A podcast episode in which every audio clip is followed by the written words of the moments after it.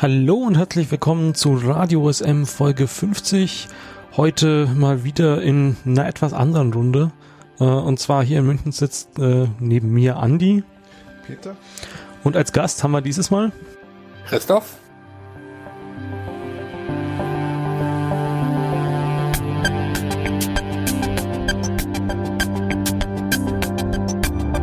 Ja, ich habe mir als Thema das äh, Face-to-Face Board Meeting von 2018 ausgesucht.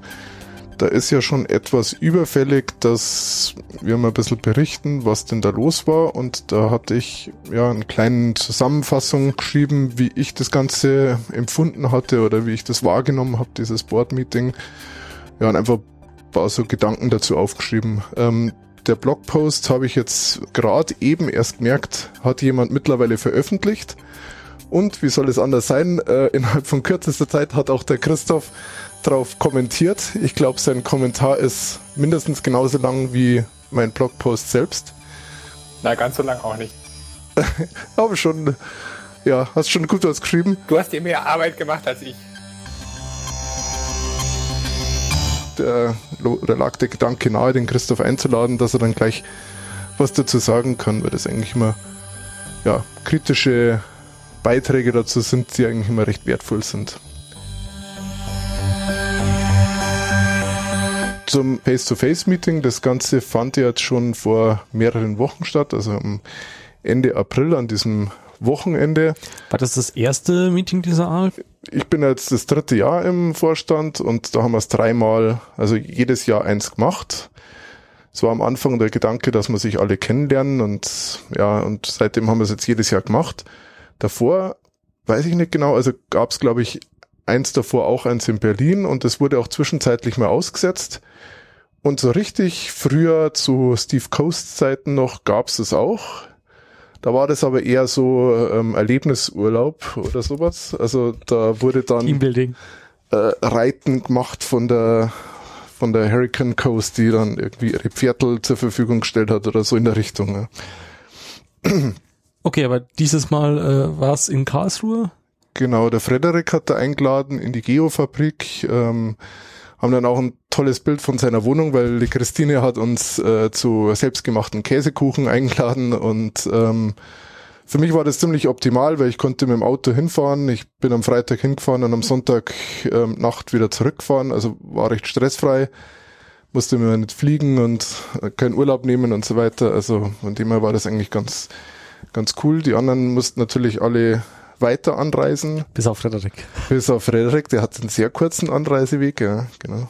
Im Vorfeld gab es halt jedes Jahr ein bisschen Vorbereitung, wo sich der Mikel wieder drum gekümmert hat, dass er so, so eine kleine ja, Umfrage an die einzelnen Mitglieder schickt, was sie für Themen sich vorstellen, was sie für Ängste haben, was sie hoffen, dass bei einem Board-Meeting rauskommt und ja, einfach ein paar so Fragen stellt, woraus er dann versucht hat, eine Agenda zu machen. Das Ganze kommt eigentlich auch vom ersten Board-Meeting, da war das Ganze alles ein bisschen, ja, sagen wir professioneller, da haben die, oder eigentlich der Mikel drauf gedrängt, dass man so einen professionellen Facilitator hat, der dann, ja, der das eigentlich nur das macht und äh, der hat dann die Fragen gestellt und Agenda gemacht und war dann aber spontan hat er doch keine Zeit und hat uns dann nur Agenda gegeben und was wir machen sollen und der Mikel hat es dann in den zweiten und dritten Jahr jetzt übernommen und hat sich da drum eigentlich gekümmert.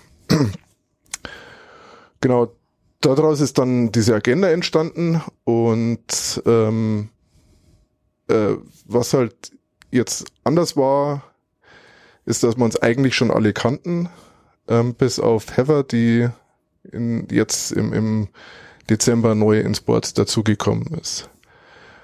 Die anderen kannten sich halt davor schon. Ne? Und die wurden nur wiedergewählt.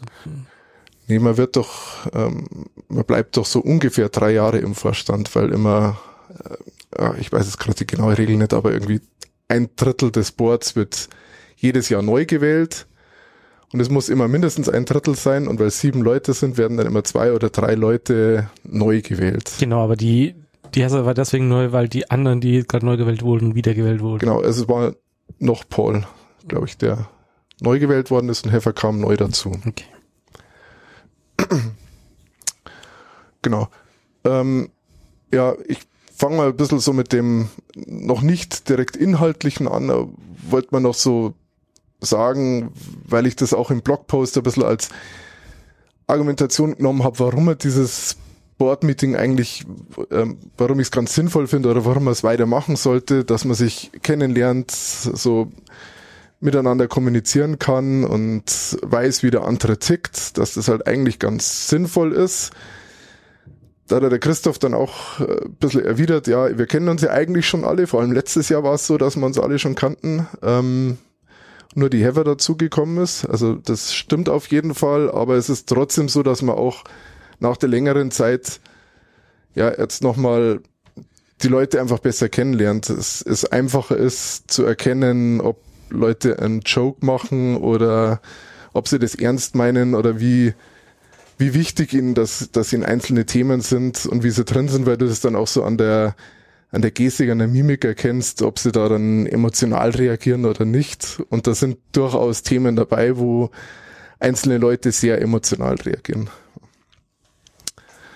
Ähm, genau, für mich war jetzt dieses Jahr mal noch eine Sache sehr anders. Das ist die Sprache oder die Verständigung mit den anderen, weil das Ganze ja auf Englisch stattfindet und ähm, ja, ich immer so ein bisschen Probleme habe, Englisch zu sprechen, das nicht gerne mache, weil ich mir dabei blöd vorkomme, mein Englisch nicht sonderlich gut ist. Und das hat sich dieses Jahr sehr stark geändert, weil ich meinen Job geändert habe, wo ich ähm, nur noch Englisch in der, im Job spreche. Und deshalb ist jetzt mein Englisch nicht besser worden, aber man weiß. Dein Selbstvertrauen. Das Selbstvertrauen, du weißt, die anderen sind auch alle scheiße im Englischen. Ja. Und dann ist es weniger schlimm und man schämt sich nicht mehr gar so sehr, Englisch zu sprechen. Und was mir so beim Abendessen habe ich mich da mit der Kate unterhalten, was, was ich auch sehr interessant fand, ist, ähm, wie man die unterschiedlichen Leute, wie gut, dass man sie versteht oder nicht. Also ich finde zum Beispiel, die Kate ist extrem gut verständlich. Und die Heather, wenn spricht, habe ich, obwohl sie sehr klar und deutlich spricht, habe ich oft Probleme, ihr zu folgen. Und dann muss ich sagen, nochmal bitte langsam und so. Und da hat mir die Kate erklärt, dass das daher kommt, dass sie über ihr ganzes humanitäre Arbeit, die sie auch so im, im professionellen Umfeld hatte, ähm, sich eine sehr ja, wie hat sie gesagt, eine sehr kindliche Sprache zugelegt hat. Und wenn sie ihren eigenen Texte in so Sprachprozessoren eingibt, wo man dann so das Language Level dann erkennen kann, dann kommt bei ihr immer so neunte, achte, neunte Klasse raus. Und sie hat sich seit angewohnt, sehr einfache Wörter zu benutzen. Und das setzt sie auch in ihrem Alltag durch, aber auch eben bei solchen Meetings. Und deshalb ist es für mich jetzt sehr einfach zu verstehen. Sie benutzt eigentlich nie ein Wort, das ich nicht verstehe. Und bei der Heather ist es so, die ist sehr, ja, in, aus ihrem Job raus geprägt, da mit anderen englischsprachigen Leuten zu sprechen. Und die hat auch häufig Wörter benutzt, wo dann der Paul oder die Kate gefragt hat, was sie denn eigentlich meint, was ich also, recht witzig fand. Das ist so der Unterschied zwischen Englischen, also UK-Englisch und äh, amerikanischen Englisch, oder? Nee, also die ist ja, die kommt ursprünglich aus der Ukraine oder sowas ja. und, und ist aber im Endeffekt in Kanada aufgewachsen. Und das ist eher so, dass sie ah, was war jetzt so eine typische Abkürzung? Äh, GOP äh, für, oh, jetzt weiß ich nicht mehr was, eine, eine Abkürzung. Und die hat sie aber so krass schnell ausgesprochen, dass sich das wie so ein Wort angehört hat. Und waren ein paar so Sachen dabei, die sie einfach so Ausdrücke, wo sie gemeint hat, das ist allgegenwärtig und dann auch immer Paul so, stopp, stopp, was ist das? und dann hat sie es wieder erklärt und das war mehrfach, dass, dass sie sowas dabei hatte. Ja. Ich finde aber auch, dass das auch im Schriftlichen bei denen äh, relativ oft so ist. Ja, also dass, dass Kate besser verständlich ist? Ja, ja. Ja. Also ich muss sagen, auch bei, bei Paul hatte ich am Anfang so von der Aussprache her ein Problem. Aber das war im ersten Jahr im Endeffekt und dann hat man sich dran gewohnt und dann geht das eigentlich. Und Mikel war an, also der kann auch mal ein bisschen komplizierter sprechen, aber der geht eigentlich auch ganz gut. Und ich meine, wird wahrscheinlich, weil ich Deutscher bin, aber Frederik ist immer besonders einfach zu verstehen, weil der spricht auch immer so schön blumig, finde ich. Also der hat dann oft so Erklärungen noch dabei und umschreibt nochmal Sachen mit irgendeinem Beispiel und so. Dann macht es immer sehr, sehr einfach, ihm zu folgen und, und zu verstehen. Ja, ähm, ich habe mir hier noch aufgeschrieben, dass ich noch was zu den Regeln sagen wollte, weil das vielleicht auch nicht jeder kennt, ähm, waren so, die der Mikel immer aufschreibt, die so, ja, ich glaube, der kommt auch irgendwie aus dem politischen Umfeld und hat dann so Kommunikationsregeln aufgestellt, ähm, wie man miteinander umgehen soll, ähm, wo dann erstmal so allgemeinere Sachen drauf sind, äh, Uhrzeit beachten. Wenn wir 15 Minuten Pause machen, dann ist nach 15 Minuten Schluss und dann wird weitergearbeitet. Und war er auch immer recht strikt und die Dorothea hat so extra ein Tablet dabei gehabt, wo sie mir die Zeit eingestellt hat und dann ging es quasi so, wenn es nur noch eine Minute Zeit war für Kaffeepause, schon alles rot geblinkt und so und äh, es geht gleich weiter. Und ja, dann so, dass man versuchen soll, Debatten zu ver ver vermeiden, sondern einfach verstehen, es gibt Leute, die unterschiedliche Punkte haben, aber das ist jetzt nicht der, der Zeitpunkt, die Debatten zu führen, sondern man soll quasi ja agree to disagree. Ja? Also ja, das, das ist ja was, was man dem Michael auch manchmal sagen kann. ja, das ist richtig. Ja, ja und ähm, muss auch sagen, der, der Michael kann auch sehr sehr anstrengend da in diesem Punkt sein, dass er dann, selbst wenn ihm was wichtig ist, sehr viel quatscht und nimmer aufhört. Ja? Obwohl es dann noch diese Rule of One und Rule of N gibt. Rule of One ist, dass man immer nur einen Punkt machen soll und dann andere sprechen lassen. Und Rule of N, dass man bei N Leuten in der Gruppe immer ein Entel der Zeit sprechen sollte und dass quasi jeder drankommt. Ja. Das heißt, ihr habt Woche für das Thema festgelegt, das behandeln wir jetzt so lange und dann hat jeder nur diese, diese Anzahl der Zeit oder wie? Ja, die ist nicht gestoppt worden, okay. aber also ich habe ihm durchaus mal gesagt, er soll bitte jetzt mal andere aussprechen lassen, wo er bei einem so einem Thema einfach den Mund nicht mehr zu bekommen hat, wo es mich ziemlich angenervt hat. Das ist ja auch im Grunde genommen sprachliche Diskriminierung, weil die englischen Muttersprachler es dann einfacher haben. Ja, das ist richtig, ja. Genau, also das soweit zu den Regeln. Ähm, ich, ja, bin damit jetzt eigentlich ich ganz gut zurechtgekommen. Ich finde nur trotzdem, dass ich glaube, wenn man sich jetzt in einer, in einer deutschen Gruppe treffen würde und was ähnliches abhalten würde, dass das komplett anders laufen würde. Also das ist allgemein immer so auf Respekt und Freundlichkeit getrimmt, ja. Und im Endeffekt, ich hatte davor schon Sorge, dass man sich bei einem oder am anderen Thema fetzen würde und, und irgendwie härtere Wortwahl dann auch stattfindet, aber es ist einfach alles immer so getrimmt, dass das alles freundlich und nett ist, dass es da eigentlich gar nicht dazu kommen kann. Das ist irgendwie dieses amerikanische Art einer Diskussion oder eines, eines Meetings. Ist interessant, ähm, ich finde es aber oft nicht so zielführend, muss ich sagen. Fairerweise muss man natürlich sagen, dass wenn man jetzt irgendwie ein deutsches Meeting hat, dass dann meistens grundsätzlich so ist, dass im Grunde genommen der kulturelle und weltanschauliche Hintergrund sehr viel homogener ist, als bei Englisch kann das sehr viel breiter sein, weil halt viel mehr Leute aus verschiedenen Teilen der Welt Englisch sprechen. Nicht? Ja, aber ich habe an sich eigentlich immer so ein konkretes Thema, über das ich spreche und wo ich dann eigentlich einen Meinungsaustausch haben will. Und wenn ich unterschiedliche Ansichten habe, dann habe ich die halt. Und im F-Board ist wahrscheinlich auch die Homogenität relativ stark, sodass der, der Punkt jetzt da gar nicht so relevant ist. Aber generell so beim Vergleich Deutsch-Englisch muss man das oft mit im Auge haben. Ja. Und um das nochmal dazu zu sagen, weil das ja auch Thema war, das, das du im, im Kommentar aufgegriffen hast, so mit ähm, Diversity oder ja, Diversifizierung oder wie man da auch im Deutschen sagen mag. Ähm, also ich glaube, dass, dass wenn man da jetzt äh, Leute aus anderen Ländern noch reinbekommen, die, die schlechter Englisch sprechen, dass es schon nochmal erheblich schwieriger wird. Also ich fühle mich da im Endeffekt jetzt schon benachteiligt, aber ganz so schlimm ist mein Englisch jetzt auch nicht. Also da gibt's schon wesentlich schlimmere und das wird dann ungleich schwerer, wenn, wenn das, ja, wenn da jetzt noch Brasilianer ja, die dazu sind relativ gering für einen Kandidaten für Sport mit schlechten Englischkenntnissen überhaupt eine Chance haben zu werden, gewählt zu werden. Nicht? Ja, wahrscheinlich, ja. Aber ist natürlich auch irgendwie schade oder es, es grenzt die Leute natürlich schon stark ein, ja, wie man da ein Board überhaupt haben kann. Ja, ja. Weiß aber auch nicht, was man dagegen machen könnte, muss ich sagen. Naja, also ich würde mal sagen, gerade von Seite der englischen Muttersprachler sehr viel mehr Problembewusstsein im Grunde genommen entwickelt, nicht? Ja. Also das muss ich auch sagen, was ich wirklich erstaunlich fand, ist, dass die Heather da so eine so eine krasse Sprache hat, weil die ja eigentlich auch in diesem humanitären Umfeld sehr stark ist und dann ja jetzt irgendwie in Katar unterwegs ist und was weiß ich was alles macht, äh, um äh, das sich irgendwie auch auf die Fahne geschrieben hat. Ja. In diesem professionellen Umfeld ist das relativ gängig mit so Abkürzungen und so Fachjargon und dergleichen. Das ist, da ist die Kate im Grunde genommen fast ein Ausnahmefall.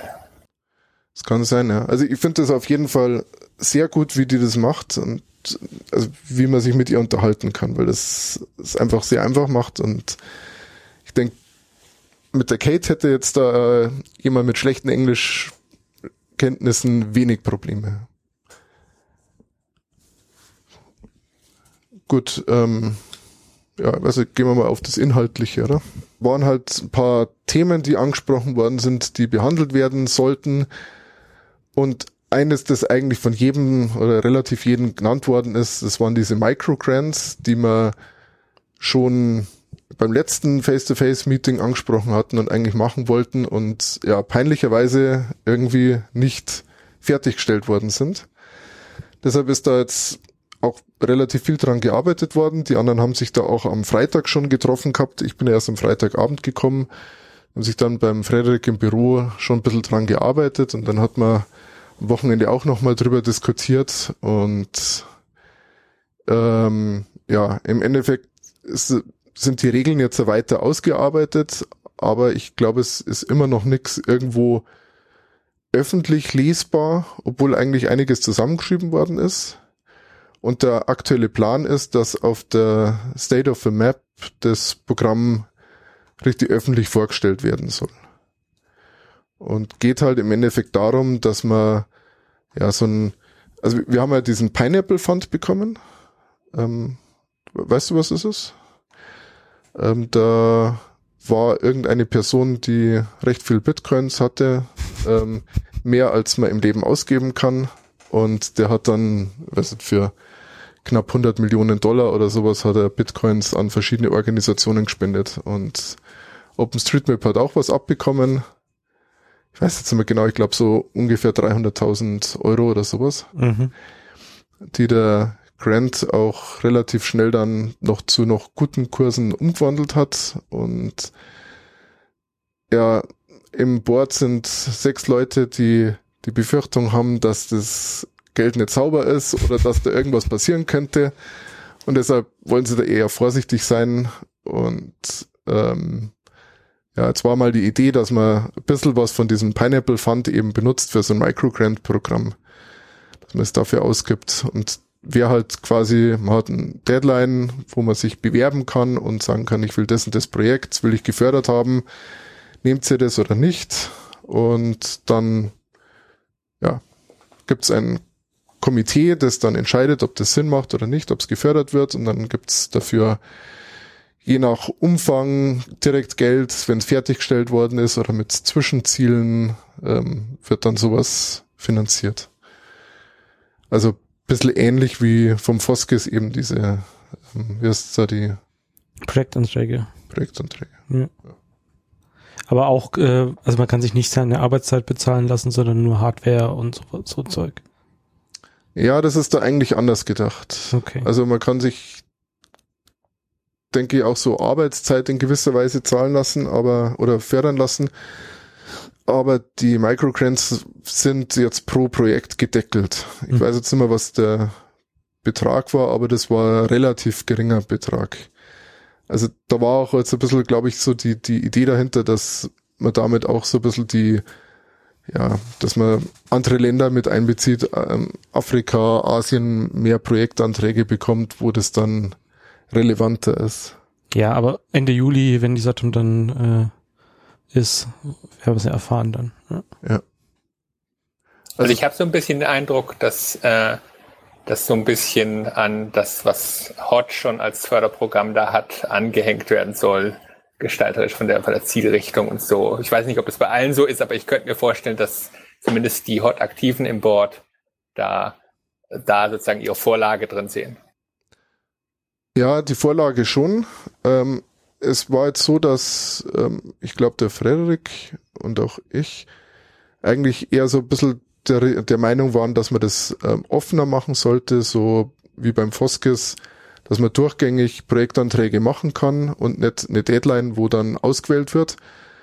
Aber das ist jetzt im Endeffekt mal so ein Test, dass man das jetzt einmal ausprobiert mit dieser Deadline und schaut, ob sich überhaupt jemand meldet, ob das funktioniert, ob sinnvolle Projekte reinkommen und dann kann man auf was Kontinuierliches oder auf was Größeres auch umsteigen. Und ähm, ja, das mit dem, also die Hot Microgrants waren da schon ein bisschen so die Grundlage, aber es war gleichzeitig so, dass die Hot-Leute gefragt worden sind, also der aktuelle Vorstand, glaube ich, wie erfolgreich und wie gut, dass das denn funktioniert.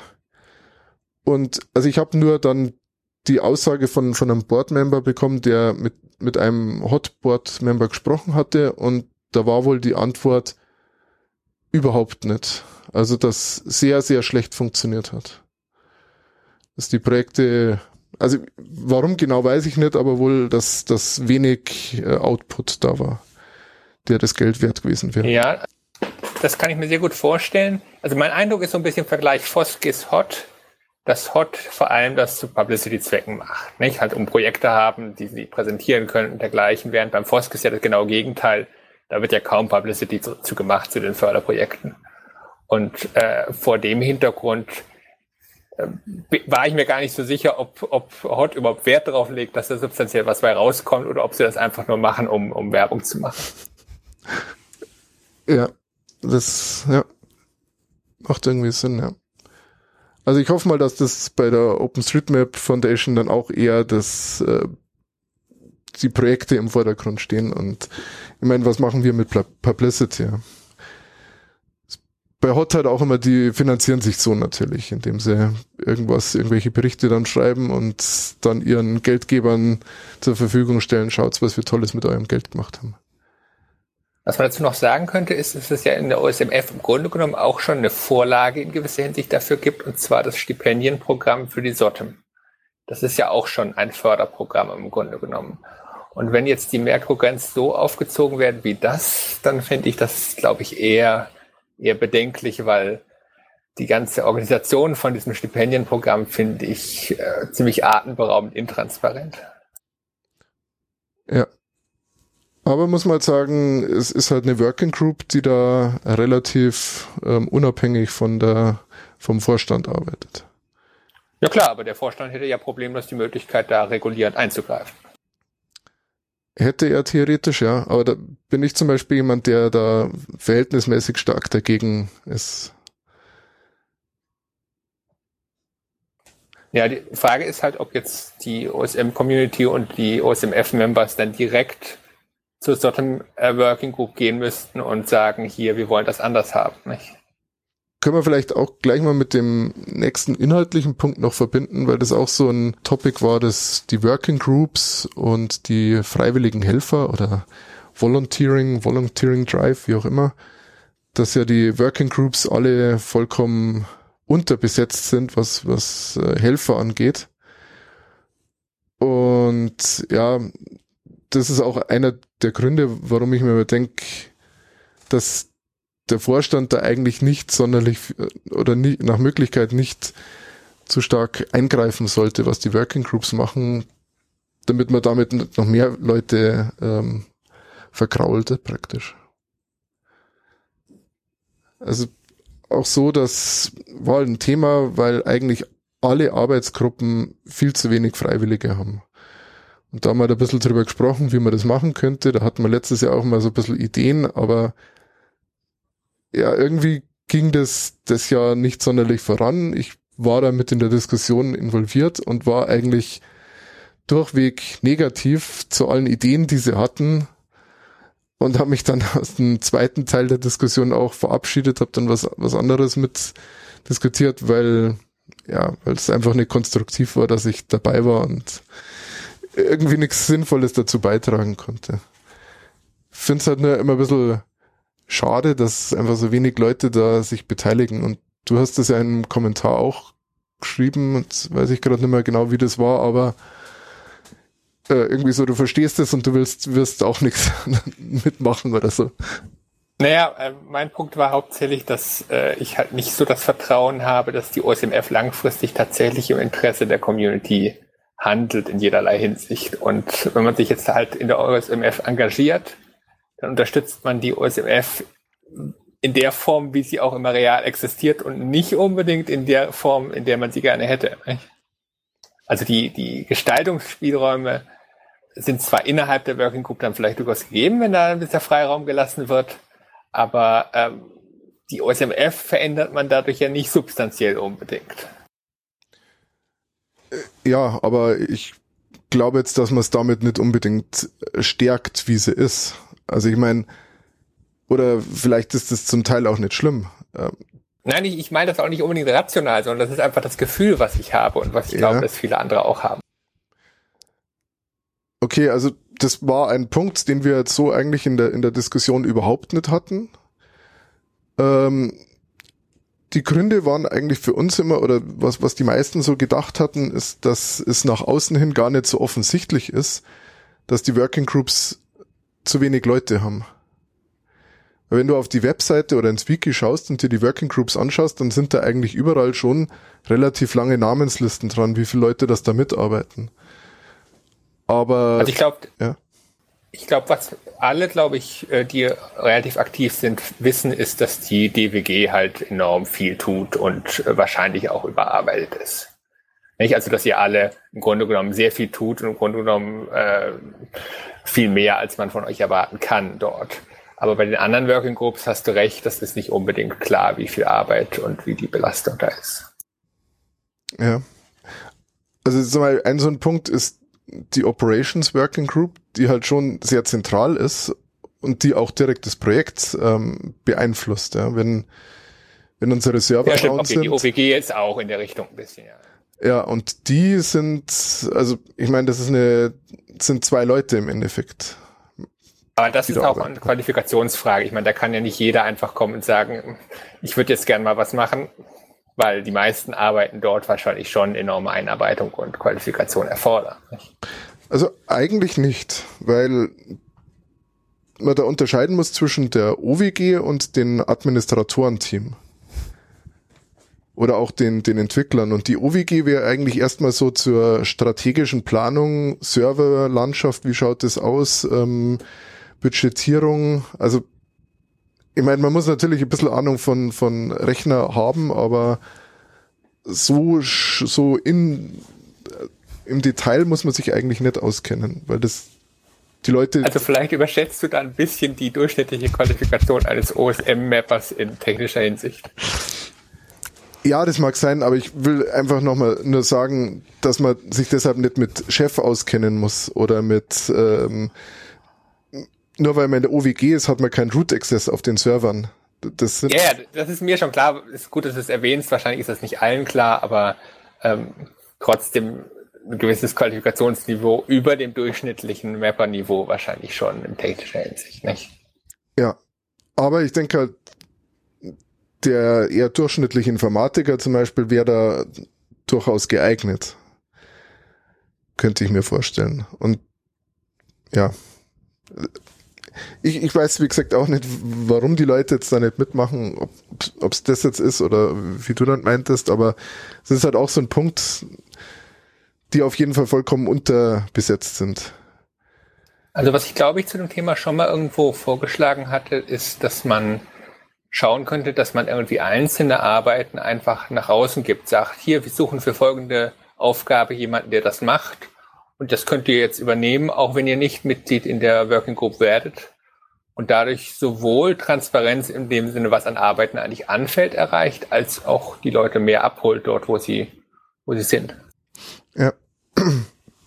Aber wie würdest du es zum Beispiel bei der Communication Working Group machen? Die ist auch unterfinanziert, also äh, zu wenig Leute drin und eigentlich war immer so ein bisschen angedacht, dass regelmäßig ein Blogpost erscheint, der irgendwie, äh, also ich meine, das Blog osm.org ist ja eigentlich gedacht für externe, also dass jeder da lesen kann, was passiert im OpenStreetMap-Projekt und da einfach ein bisschen Publicity ja, nach außen doch. macht. Wie öffnen? Öffnet das doch in der Hinsicht, dass ihr einfach sagt, wir würden jetzt gern, eigentlich gern mal in der nächsten Zeit zu folgendem Thema einen Blogpost veröffentlichen. Hätte jemand Lust, das zu schreiben? Genau, ja. Also die Ideen in der Richtung sind eigentlich da, aber selbst das muss jemand machen. also es muss jemand okay, sagen. Das ist, das ist natürlich ein Problem, ja. Und also das klassische Henne-Ei-Problem im Prinzip. Ja, und im Endeffekt sind viele Ideen da, wie könnte man es besser machen. Es sind viele Ideen da, was für Blogposts das braucht.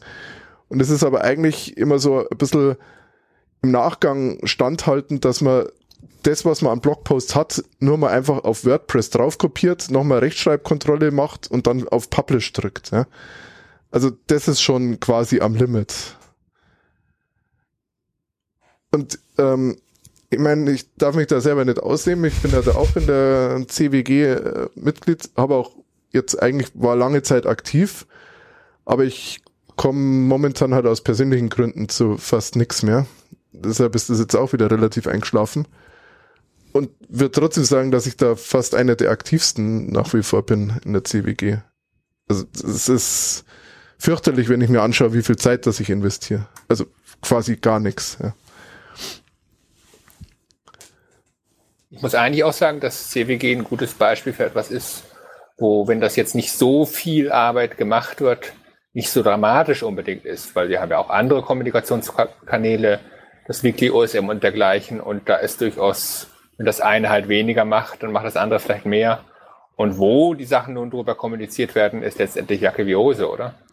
Ja, nur ist halt Weekly USM und Wochennotiz ist halt eigentlich eher was für die Community, für in, intern, wo man über das Projekt berichtet. Und beim Blog USM.org war halt auch immer so gedacht, da kann man auch lesen, wenn man jetzt nur ab und zu mal auf OpenStreetMap draufschaut oder mal eine Garmin-Karte runtergeladen hat, dann kann ich mich da ein bisschen informieren, um was geht's eigentlich. Da sollten halt theoretisch ein bisschen allgemeinere Artikel drauf sein. Funktioniert jetzt wahrscheinlich auch nicht, weil halt zu wenig gepostet wird, aber die Idee war schon, dass diese Posts ein bisschen mehr nach außen gehen, nicht nur für Community-Leute sind. So war ein bisschen das Selbstverständnis von, von der CWG oder von diesem Blog. Ja klar, dazu ist ja auch im Grunde genommen diese Welcome-Mat-Sache äh, vorgesehen, in die Richtung, die externen mehr, mehr anzuholen. Ja, wobei das hat schon äh, dann mehr in die, wenn ich es benutzen will oder teilnehmen will, geht. Ja klar, und es ist auch ein bisschen zeitloser, ist jetzt keine aktuellen Nachrichten, sondern eher so allgemeine Sachen, die sich nicht ändern. Ja, auf jeden Fall. Von dem her ist es halt, die ganzen Working Groups haben da ein Problem. Und auch die Soten Working Group hat im Endeffekt ein Problem, dass, dass ihnen die Leute weglaufen. Also, muss dazu sagen, kürzlich ist ja der Nakana beigetreten. Und das heißt, sie haben jetzt kein Manpower-Problem mehr, weil der macht eigentlich dann immer alles, was liegen bleibt, erledigt er. Also da ist er sehr zuverlässig. Aber um da nochmal auf diesen ursprünglichen Punkt zurückzukommen, ist halt immer mein, mein Gedanke ein bisschen, dass der Vorstand nach Möglichkeit nicht so in diese Working Groups ähm, ja, eingreifen oder die kontrollieren sollte, sondern die schon, denen schon Selbstständigkeit zugestehen sollte.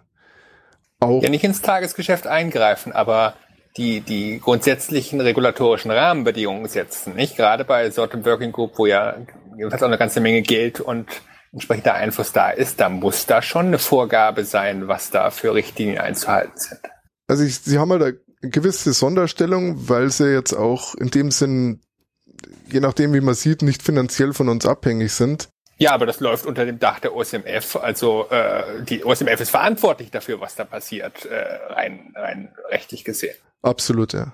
Aber es wird ihnen deshalb trotzdem da etwas mehr Freiheit geliefert, äh, erlaubt, weil sie einfach, weil man sagt, sie schreiben die schwarze Null oder machen Profit und solange sie das machen, ja, greift man mal nicht ein.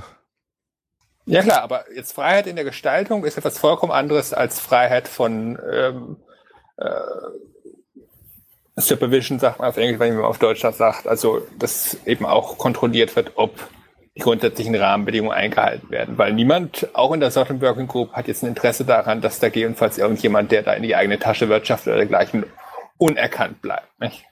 Ja. Ja gut, das ist aber, denke ich, auf jeden Fall, das ist ja der Fall. Also ich meine, finanziell wird's ja auch überprüft und äh, kontrolliert und haben wir uns ja, aber ich meinte jetzt sowas wie die Frage, wer ist das Programmkomitee, wie wird das festgelegt, wer da drin steht und wie, auf welcher Basis entscheiden die, was für Veranstaltungen nun gemacht werden oder nicht. Das ist schon wichtig. Ja, wird's bei den Programmkomitee auch schon sagen. Also ich meine, ich sehe es ein bei den Stipendien, die sind sowieso irgendwie fragwürdig, ob man die haben sollte oder nicht. Aber sowas wie das Programmkomitee ist halt mal unter der Annahme, es ist transparent gestaltet finde ich, hat das Board da eigentlich nichts zu sagen, sondern das sollte eigentlich öffentlich auf der Mailingliste stehen und wenn es Diskussionsbedarf gibt, kann man das auf der Mailingliste diskutieren.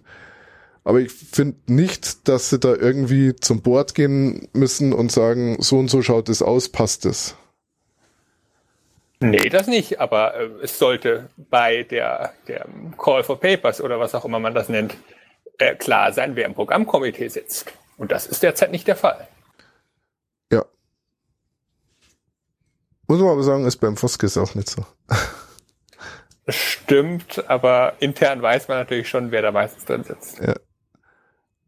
ja. Ich denke mal nur, wenn es das in der Soten Working Group ist, dann weiß das wahrscheinlich auch schon vorher, wer das ist. Also ich kenne mich bei der Soten Working Group nicht richtig aus, aber ich habe nur mitbekommen, dass sie auch ein massives Problem haben, überhaupt den Review von den Einreichungen zu machen, weil sie keine Leute dafür haben. Von dem her, ja, weil ich, sie eben nur aus, aus der Working Group und vielleicht dem Board rekrutieren. Nicht? Aber wenn sie die OSM-Community als Ganzes einbeziehen würden, da hätten sie, glaube ich, nicht das Problem, da äh, genügend Leute zu finden, die das machen. Ist, wäre möglich, ja. Müsste man mal nachfragen, wie das genau ist, ja. Okay, was ist denn das nächste inhaltliche Thema? Ja, das Infrastructure and, and Operations haben wir vielleicht, ja. Sagen wir da noch was dazu? Ihr habt es gerade schon mal ein bisschen erwähnt, gibt es ja. mehr? Ja, ich habe ja gerade schon mit den Working Groups angefangen. Es war nochmal ein spezielles Thema, das war so ein bisschen die Infrastructure oder Infrastruktur und Operations, weil, also ich weiß gar nicht, wer das aufgebracht hat, aber angeblich Operation Working Group hat da ein massives Problem, dass es eigentlich nicht mehr richtig gebacken bekommen oder dass die Gefahr bestünde, dass, dass es so passiert, dass, dass wir da ein Problem haben und uns ist gerade auch ein Rechenzentrum mehr oder weniger weggebrochen. Die haben uns gekündigt. Ähm, deshalb ist da eine öffn ja, öffentliche Ausschreibung gewesen für ein neues Backup-Rechenzentrum, wo es jetzt auch, glaube ich, zwei ganz vielversprechende Bewerbungen gab aber so ein bisschen allgemein, wie man da auch mit der Infrastruktur umgeht und wie weit man das, dass man das fasst. Also wichtig ist natürlich für uns, wir brauchen eine funktionierende Datenbank und eine API, die funktioniert. Das ist wahrscheinlich so der primäre Dienst und dann halt schon ein bisschen sekundärer, ja, das Wiki funktioniert, dass man eine Karte ähm, auf OSM.org haben, ähm, ja, diese ganzen Dienste, die halt außenrum sind, die ja im Endeffekt auch zu unserer Infrastruktur und der OWG dazugehören. Und da ist halt ja so die Sorge gewesen, dass, dass das langfristig halt nicht mehr handelbar oder managebar ist. Und es war jetzt, glaube ich, nicht auf diesem Face-to-Face-Meeting, aber es ist auch so schon immer mal wieder angeklungen, oh, wir müssen doch unbedingt in die Cloud. Weil man sich dann nicht mehr ums Blech kümmern müsste, oder? in der Cloud ist immer alles besser. Vor allem das Wetter. Ja. Ja, ich weiß jetzt gar nicht, was ich. Äh, nee. Wenn ihr ne, keine Fragen mehr habt, ich weiß nicht, was ich sonst noch dazu sagen soll. Nee, passt schon.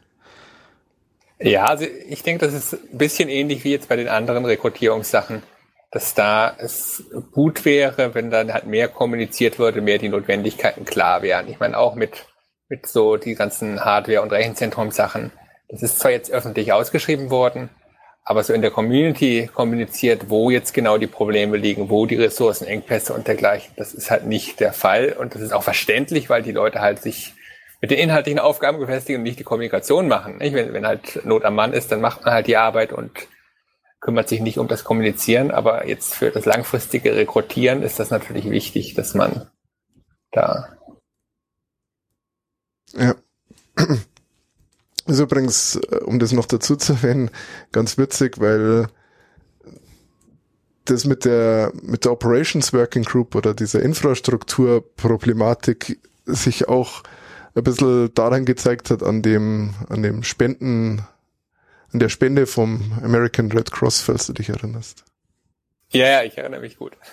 Ich meine, da war es halt auch ein bisschen so, es hat sich halt ewig hingezogen, da kann man jetzt keinen Fingerzeig machen, du bist schuld oder so, aber es hat schon dieses laufende personelle Unterbesetztheit sorgt halt dafür, dass alles einfach länger dauert, als es eigentlich dauern müsste. Ja, also aus meiner Sicht war das Problem dabei nicht, dass es das Organisatorische und das zum Laufen zu bekommen lange gedauert hat, sondern dass die Kommunikation des Ganzen in der OSMF dieser Spende halt total unmöglich gelaufen ist. Und das war von vornherein absehbar, dass das in die Hose gehen würde, im Grunde genommen. Ja, wir haben jetzt den neuen Server, der ist in Betrieb, also ist doch alles super ausgegangen. Hat halt ein bisschen gedauert. Wie lange? Ja, ich habe jetzt gar nicht davon also der ist ein Backup-Server für die, für die Datenbank, nicht? Ja. Dann Sprich, man kriegt da im Grunde genommen gar nicht viel von mit, nicht? Also das ist ja im Grunde genommen Hintergrund. Ja, hoffentlich. Außer es wird noch schlimmer mit der Operations Group. ja, dann hat man als weiteres Thema noch den CUI, ausgesprochen den Conflict of Interest. Auf Deutsch Interessenkonflikt übrigens.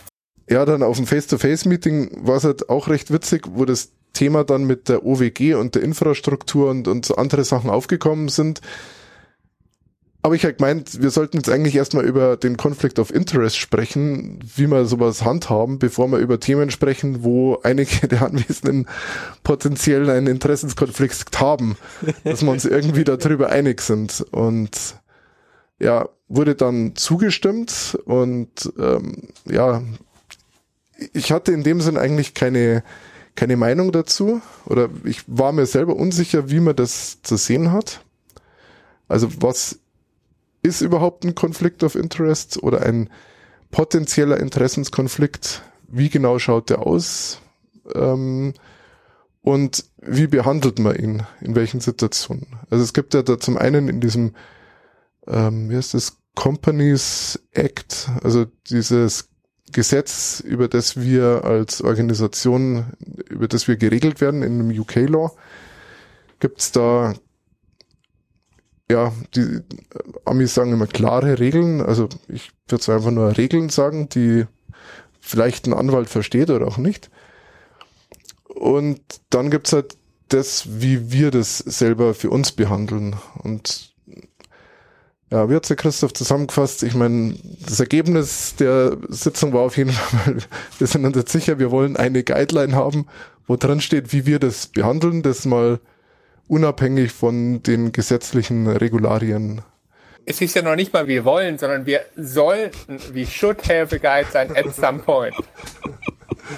Okay, also ich denke aber, das war jetzt bei mir einfach sprachlich äh, falsch. Also es, wir waren uns einig, dass wir eins machen werden. Ja, und die, äh, die jetzt irgendwie für irgendwelche Unternehmen arbeiten, die waren sich wahrscheinlich auch einig, dass es eine Guideline sein soll, die sie nicht disqualifiziert davon, OSMF-Boardmitglied zu sein. Ja, es war recht witzig, weil ich weiß ja nicht genau, wo dieser Interessenskonflikt anfängt und aufhört. Vor allem, weil davor ja immer dieses Potential COE ist, also ein potenzieller Konflikt of Interest, Interessenskonflikt.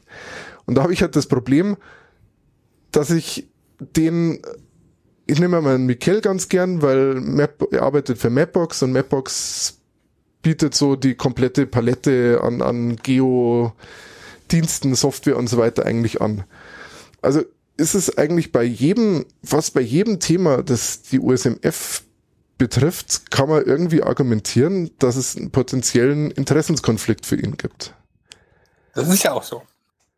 Ja, das. Also, um, um, um vielleicht nochmal allgemein äh, von vornherein zu sagen, Interessenskonflikt ist, ähm, soweit ich mich erinnere, ich habe es nie nochmal nachgeguckt, so definiert normalerweise, dass man hat ein, für so eine Funktion wie, wie Vorstandsmitglied bei der OSMF, hat man eine, ein primäres Interesse, nämlich für die OSMF äh, gute Arbeit zu leisten, im Interesse der OSMF halt äh, da äh, zu arbeiten. Und wenn dieses primäre Interesse von sekundären Interessen irgendeiner Form überlagert wird und beeinflusst wird, nicht? Dass sekundäre Interessen bestehen, wie zum Beispiel, ich würde gern meiner Frau einen Job verschaffen, ich würde gern äh, was auch immer, nicht? Ähm, dann haben wir einen Interessenkonflikt. Und das muss nicht bedeuten, dass tatsächlich diese unangemessene Handlung tatsächlich stattfindet, sondern es langt, wenn dieses Interesse da ist und äh, entsprechend gewichtig ein, eintritt in die Gesamtsituation. Und deswegen potenziell. Also äh, Interessenkonflikt muss nicht sein, da hat jemand eine Entscheidung gefällt, die von anderen Interessen geleitet war, sondern es ist, wenn diese Möglichkeit besteht schon. Ja, ähm, deckt sich allerdings nicht mit dem, was da im Gesetz drin steht. Also in, in der gesetzlichen Regelung ist nämlich schon das Problem, dass die davon sprechen, dass eine Person Director in zwei verschiedenen ähm, Unternehmen ist. Also die sprechen. Okay, das ist jetzt der spezielle Fall in einem Unternehmensvorstand, Interessenskonflikt. Äh, ja. Meine Definition war jetzt sehr viel allgemeiner. Genau. Die kann auch in sehr viel kleineren Maßstab auftreten. Ja. Es ist nur so, dass ähm, die Leute, die sich jetzt dieses Gesetz durchgelesen haben, also ich weiß jetzt nicht mehr konkret, ob es der Mikel gesagt hat oder wer es war, aber sie haben halt argumentiert oder zumindest die Frage aufgeworfen, ob der Mikel überhaupt einen Interessenskonflikt in dem Sinn haben kann nach diesem Gesetz, weil eben er nicht Vorstand oder nicht Chef von Mapbox ist. Ja, ich hatte ja auf der Mailing das, das Beispiel äh, gebracht, dass wenn jemand äh, äh, Vorstand bei äh, Conti ist, also deinem Arbeitgeber, und äh, gleichzeitig Angestellter bei Daimler, ist das okay? Ist es okay, solange er nicht auch im Vorstand von Daimler sitzt? Ich würde sagen, als, als Conti-Aktionär wäre ich da ziemlich äh, ungehalten darüber, wenn im, im Vorstand meiner Firma wo ich Anteilseigner bin, ein Angestellter von, von einem, äh, äh, nicht Konkurrenzunternehmen, aber doch einem Marktteilnehmer ist.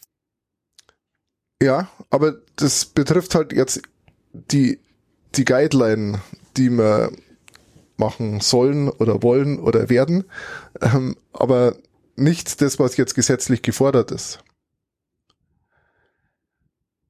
Ja, okay, die Frage ist, ob diese gesetzlichen Regelungen, die da zitiert wurden, tatsächlich die einzigen relevanten gesetzlichen Regelungen generell sind, weil ich denke, Interessenskonflikte sind nicht nur im Firmenumfeld gesetzlich reglementiert, sondern auch durch ganz allgemeine. Also ich meine auch, auch im Bereich der Politik zum Beispiel sind ja Interessenkonflikte in irgendeiner Form reglementiert. Ja. Gut, weiß ich jetzt natürlich nicht, wie das in, vor allem im UK-Law dann ist. Aber ich würde mal annehmen, dass es relativ, also dass wir selber eigentlich strengere Regeln haben wollen im, im USMF.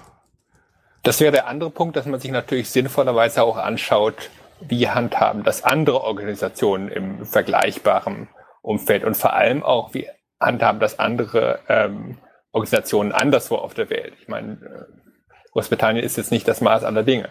Ja. Also da haben wir jetzt nichts ähm, oder die Kate hat uns da nichts Konkretes gesagt, aber sie hat zumindest gemeint, also die sind in relativ vielen so Organisationen unterwegs und war auch schon in mehreren Vorständen drin und ist in dieser, äh, wie ist es, da gibt es so, so eine ja, extra Organisation, die sich quasi so um die Belange von anderen Open Source und, und Open Community Sachen widmet und da hat sie auch mal ein bisschen rumgefragt und die waren da alle ziemlich liberal, was diesen Interessenskonflikt anbelangt. Das Problem in diesem ganzen humanitären Umfeld ist, dass da viele einfach die Ansicht haben, es gibt generell keine Interessenskonflikte, weil wir haben sowieso alle dieselben Ziele. Nicht? Und da schließt sich das quasi aus. Das ist aber im Grunde genommen absurd, weil wenn es unterschiedliche Organisationen gibt, dann sind diese Ziele individuell nicht zwangsläufig immer im Detail kompatibel, nur weil die Gesamtziele äh, miteinander einhergehen. Ich meine, der, der Mikel sagt sich ja auch, ja, das ist für Mapbox gut ist, ist auch für die OSMF gut. Ja, genau. Und ich kann das jetzt nicht Worten richtig greifen, aber ich würde halt schon sagen, dass es zum Beispiel ein, ein erheblicher Unterschied nochmal ist, wenn wir jetzt äh, über die Infrastruktur und die OWG sprechen, dann ist da das Interesse von Mapbox ein, ganz anderes, weil das, wenn, wenn wir unsere Teilserver ausbauen würden oder sowas, dann würde das direkt in das Geschäftsfeld von, von Mapbox eingreifen. Wenn wir hingegen über die Microgrants sprechen, dann ist es erstmal was, was zumindest kein offensichtliches Problem ähm, hat. Also ich äh, bin da ein bisschen vorsichtig, da so die, die Linien zu ziehen, weil das ist enorm heikel. Da zu sagen, das ist Interessenskonflikt, das nicht. Ja. Also ich, ich glaube nicht, dass man das so, gerade, ich meine, wer soll das entscheiden am Ende? Genau. Soll das, soll das die Betroffenen selber entscheiden, die diesen Interessenkonflikt möglicherweise haben? Das kann einfach nicht funktionieren. Ja. Also ich will auch keine Linie da ziehen, sondern ich wollte jetzt einfach nur mal diese zwei Beispiele sagen, als dass ich sie unterschiedlich stark gewichten würde. Ja, das ist schon richtig, dass es Und da graduelle Unterschiede gibt. Jetzt auch nicht wüsste, also deshalb war es auch bei diesem Gespräch in, in einem Face-to-Face-Meeting, dass ich eigentlich den anderen vor allem Fragen gestellt habe, weil ich selber nicht wirklich eine Meinung dazu hatte oder es schwierig für mich war, das zu sagen oder auszudrücken, was es, wie ich mir das vorstellen könnte. Und ähm, Mikel, den ich da jetzt immer als, als Extrembeispiel eigentlich sehe, hat halt auch gleich, gleichzeitig gesagt, im Endeffekt, er hat ja ein in, in seinem äh, Antritt oder in seiner ähm, ja, bei der Wahl klar gemacht, dass er für Mapbox arbeitet. Und damit hat er klargestellt für jeden, dass er einen potenziellen Interessenskonflikt bei allen USM-Belangen hat. Also, ja, aber also das ist aus meiner Sicht ein Argument, was nicht funktioniert. Nur zu sagen, die Leute haben mich ja gewählt mit allem, was ich bin, also kann, kann das nur okay sein. Ich meine, überleg mal, wenn du das in der Politik so machen würdest, nicht? Sagen, äh, ich muss mich an keine Regeln halten als Politiker, die Leute haben mich doch gewählt. Nee, also, das ist mir jetzt falsch verstanden. Also sein Argument war nicht, dass es okay ist, sondern sein Argument war, dass er es veröffentlicht hat. Und er hat da quasi die Frage gestellt, soll er jetzt vor jedem, jedem Diskussionspunkt, der im, der stattfindet, erst einmal sagen, übrigens, ich könnte einen Konflikt, einen Interessenskonflikt haben, weil ich bei Mapbox arbeite. Dann sagt er das in so einem, äh, in so einer Telco zehnmal am Abend. Oder soll er das am Anfang von der Telco sagen? Oder reicht es eben, dass es vor seiner Wahl sagt? Ja? Also wann muss er sagen, dass er diesen potenziellen Interessenskonflikt hat? Wenn man mal annimmt, dass er ihn sowieso immer hat. Ich würde sagen, dass auf das Sagen kommt es überhaupt nicht an. Die Frage ist, was für Folgen es hat. Und der zentrale Punkt ist im Grunde genommen aus meiner Sicht, dass bei einem potenziellen Interessenkonflikt die Leute halt an dem Gesamtprozess zu diesem Thema, zu dem sie einen Konflikt haben, nicht beteiligt sein dürfen. Und das gilt auch schon für die Diskussion, nicht erst für die Abstimmung. Ähm, aber es ist ja, also das Minimum ist ja, dass ich sage, ich habe einen Interessenskonflikt. Also es kann ja durchaus Themen geben, wo ich sage, da kann er mitdiskutieren oder es kann auch mal was geben, wo er mit abstimmen darf. Aber ich meine, das Minimum, was ich habe, ist, dass ich erstmal erkläre, ich könnte einen potenziellen Interessenskonflikt haben. Und das schließt ja, okay, ja noch nicht da, zwangsläufig von der Diskussion aus. Da würde ich ja äh, sagen, da hat der Michael vielleicht durchaus recht, wenn es jetzt nicht irgendwelche neuen Sachverhalte ist, die er noch nie kommuniziert hat, dann Sachen, die allgemein aus der Tatsache resultieren, dass er für Mapbox arbeitet, dann muss er das nicht jedes Mal sagen, weil das ist klar. Aber das Sagen bringt aus meiner Sicht überhaupt nichts, weil nur weil bekannt ist, dass er da einen Konflikt hat, ohne dass sich irgendwas ändert an der Arbeitsweise des Boards, äh, wo ist der Wert da drin? Da ist wohl keiner. Ich meine, wenn es jetzt nur ab und zu auftreten würde, der, der potenzielle Interessenskonflikt, habe ich natürlich einen Mehrwert, wenn das dazu sagt, weil man dann besser aufpassen kann, was die Person von sich gibt. Ja. Genau. Und es gibt ja auch sicher viele Fälle, wo halt Interessenskonflikte nur in ganz speziellen Konstellationen auftreten. Was weiß ich, wenn das Board irgendeine Entscheidung hätte, wo jetzt Geofabrik von Frederik involviert wäre, dann würde Frederik eventuell in diesem Fall sagen, hier, da bin ich involviert, da kann ich nicht äh, mich zu äußern selbst wenn das in anderen Fällen dann nicht der Fall ist oder bei Mapbox letztendlich ja genauso, wenn es um konkrete Aufträge zum Beispiel geht oder so. Also vielleicht ganz grundsätzlich, das hatte ich glaube ich auf der Mailingliste auch schon mal gesagt, ich denke, man muss sich einfach grundsätzlich auch die Frage stellen, ob es sinnvoll ist, dass im OSMF-Board Leute sind, die für Firmen arbeiten oder Miteigentümer von Firmen sind, die im OSM-Bereich tätig sind. Da kann man sagen, das ist, wie kann man nur sich darüber unterhalten, aber ich finde, das ist eine legitime Frage. Ja, ich stelle mir es nur praktisch sehr schwierig vor, das ähm, anders zu machen. Also einfach, weil wir keine Kandidaten haben. Es kandidiert ja sowieso keiner für, einen für einen Vorstand. Ich könnte mir vorstellen, wenn man das, äh, wenn das tatsächlich eingeführt würde, dass es dann auch wieder interessanter wäre für eben die Hobbyleute da aktiv zu werden, weil eben klar sind, sie, sie werden nicht von den, von den Professionellen untergebuttert. Hm. Aber ich stimme dir zu, ist es nicht jetzt sicher, dass das die Lösung für alle Probleme ist. Das ist schon klar, aber es ist zumindest eine Diskussion, die man, denke ich, führen sollte. Und zumindest die Leute, die davon betroffen werden, sollten das in irgendeiner Form sich eine Meinung dazu bilden, ob sie sagen, ja, ähm, das äh, ist vollkommen indiskutabel, dass man überhaupt darüber nachdenkt oder wie sie dazu stehen zu der Frage. Also ob es Gründe gibt, die jemanden disqualifizieren davon, OSMF-Bordmitglied zu werden. Ja, und auch wenn man so eine Regel hätte, die wäre auch die Abgrenzung wieder sehr schwierig, glaube ich. Wo, ab wann ist jemand, oder also wie, wie weit fasst man das, dass, dass man beruflich mit OpenStreetMap zu tun hat?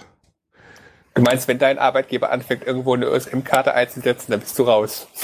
Richtig, ja. Und das wäre jetzt auch mal ein Beispiel. Ich habe in der Arbeit erst kürzlich eine OpenStreetMap-Karte als Hintergrundlayer für eine Visualisierung benutzt, die ich gebraucht habe. Dann kann ich gleich mal zurücktreten. Also. Ja, ja, da hast du schon recht. Das ist auch nicht einfach, wobei äh, da gäbe es durchaus Möglichkeiten, Grenzen in irgendeiner Form zu ziehen äh, Teilzeitanteil bei Beschäftigung zu dem Thema, nicht? So könnte man da anfangen, da irgendwie drüber nachzudenken. Aber du hast schon recht, es ist nicht einfach da. Ja, und so war eigentlich dann auch die ganze Diskussion allgemein über diesen Interessenskonflikt sehr schwierig. Weil halt einfach auch keiner eine, eine konkrete Meinung dazu hatte. Beziehungsweise, ja, die Leute, die jetzt richtig die, die nur damit Geld verdienen, also Frederik, ähm, Michael, Martin, ja, oder vor allem Martin und, und Michael hat schon gesagt haben, sie haben eigentlich keinen oder sie sehen ihn nicht, weil sie halt im Sinne des Projekts arbeiten. Ja, ich glaube aber, das Problem ist auch ein bisschen, dass wenn man, wenn die äh, Fähigkeit zu sehen im Konflikt mit der eigenen Existenz in diesem Gremium ist, ist, ist das Problem mit dem Sehen halt etwas anders gelagert. Ja, glaube ich aber nicht, dass das der Grund dafür war, sondern ich glaube einfach, dass, dass die das anders äh, betrachten. Also einfach auch, weil Michael und Martin halt im OpenStreetMap-Projekt sehr aktiv waren, bevor sie ihre Jobs im OpenStreetMap-Umfeld hatten. Und ja, genau. deshalb also für glaub, sie das gedanklich schwierig ist, überhaupt zu erkennen, dass sie. Genau, das ist ja das, was ich vorhin meinte, dass ähm, halt auch im humanitären Umfeld ist halt sehr verbreitet ist, dass man denkt, ja, es kann doch eigentlich keinen Konflikt geben, weil wir ziehen ja eigentlich alle in dieselbe Richtung. Ja. Nicht? Und das ist, da ist durchaus was dran in gewisser Hinsicht. Es gibt also sozusagen Konflikte, die eher, eher das Potenzial haben, gegensätzlich zu sein, aber nur, weil in den meisten Fällen anzunehmen ist, dass die sekundären und die primären Interessen äh, in dieselbe Richtung gehen, bedeutet das nicht, dass man nicht trotzdem aufpassen muss, dass nicht die sekundären Interessen überwiegen, weil in Nuancen kann ja durchaus ein Unterschied sein. Ja. Und nimm zum Beispiel die Sache mit der Organized Editing Policy. Ähm, also da würde ich sagen, wenn, wenn da der Michael tatsächlich meint, es gäbe keinen Interessenkonflikt, boah. Ja, das weiß ich jetzt ehrlich gesagt gar nicht mehr, wie das genau war. Ähm, kann ich dir jetzt gar nicht mehr sagen, wie das war. Aber sie ist ja noch nicht abgestimmt, sie ist ja immer noch nicht fertig. genau, es gab also keine formale Abstimmung bis jetzt, sodass es jetzt noch nicht die, wirklich die Prüfung auf Exempel gab. Aber es gab auch noch niemanden, soweit ich mich erinnere, der in irgendeiner Form im Protokoll notiert hat, er hätte da irgendeinen Konflikt. Ja. Ich meine, dass der Paul ähm, mindestens die Michael und Martin gesagt hat, dass sie einen haben. Aber ich bin mir nicht mehr ganz sicher. Ich vermute mal, von dem Face-to-Face-Meeting gibt es natürlich kein Protokoll, das wäre viel zu viel Arbeit gewesen, oder? Ähm, ja, es war jetzt halt immer klassisch so, dass ich ähm, gebeten worden bin, einen Blogpost zu schreiben und ansonsten haben wir jetzt halt die Dorothea, die das Protokoll schreibt und das auch sicher noch veröffentlicht. Die war ja auch mit dabei, oder? Ja. Okay. Und die macht das immer sehr gründlich und lässt sich dann auch Zeit dafür, dass alles sauber mit aufschreibt. Also was ich schön fände, ist, wenn diese Liste von Themen, die ihr, wie du sagtest, am Anfang aufgestellt habt, wenn ihr die auch veröffentlichen könntet, weil dann könnte man ja ein bisschen sehen, was von euren Vorhaben am Endeffekt dann in irgendeiner Form umgesetzt wurde. Das würde so ein bisschen eine quasi Erfolgskontrolle ermöglichen in dem Ganzen. Ja. Das werde ich immer nochmal sagen, dass sie das extra mit aufnehmen soll, dass sie das vorne irgendwie dazu schreibt, nochmal Themenübersicht macht. Aber wir können ja trotzdem nochmal über die Themen, wo ich jetzt so noch weiß, äh, oder was ich auch im Blogpost geschrieben habe, noch ähm, anschneiden. Das eine war die ähm, GDPR, wie auch immer es ausgesprochen heißt, oder auf Deutsch dann die EU-Datenschutzgrundverordnung, die ja in aller Munde ist, weil sie am Freitag endgültig in Kraft getreten ist. Falsch. Äh, sie, sie, ist schon vor zwei Jahren in Kraft getreten, aber sie ist jetzt. Ja, jetzt ist sie bindend oder wie, wie sagt man dann? Gültig oder irgendwie sowas. Aber jetzt ich werden ihr verklagt. Jetzt können die Abmahnanwälte los. Ja, schauen wir mal. Oder gibt es schon Berichte? Nee, keine Ahnung. Also ich hatte den Eindruck von so der, der Medien, Fachmedienberichterstattung, dass sich so die Panik ein bisschen gelegt hat und jetzt ein bisschen mehr die Leute sagen, naja, schauen wir mal und äh, Was habt ihr denn darüber gesprochen, über die DSGVO? Ja, also da ist es gleich mal, ich habe mich da relativ stark rausgehalten, weil es mich wenig interessiert hat. Ähm, es ist, dass die Heather da das ja, Zepter übernommen hat. Die war da ziemlich involviert. Sie macht es wohl irgendwie beruflich auch was damit und hat da Ahnung. Ähm, und hat versucht, oder hat er gesagt, wir müssen da im Endeffekt halt als Board auch die Kontrolle drüber ähm, haben und schauen, dass alles passt. Die eigentliche Arbeit, oder es ist ja im Endeffekt so ein bisschen die Verantwortlichkeit der Licensing Working Group, die das auch ähm, sehr gut gemacht haben, da auf der Mailingliste auch so Guidelines veröffentlicht haben und gibt aber trotzdem ein paar Themen, die dann darüber hinausgehen, wo dann der Vorstand einfach nochmal aktiv werden muss. Und da hat sie dann auch davor ein ja, so, so ein Guideline geschrieben, so vier Seiten, fünf Seiten, wo sie nochmal zusammengefasst hat. Gibt von ihr Blogposts, ähm, also auf dem USM-Blog, in ihren Diaries hat sie zwei, drei Blogartikel noch geschrieben, wo sie dann einfach auch so die Diskussion, den Stand nochmal zusammengefasst hat. Direkte, ja, was, was dabei herauskam oder auch so ein bisschen aus dieser LWG-Diskussion heraus ist, wir müssen halt schauen, wie wir es mit den Metadaten machen.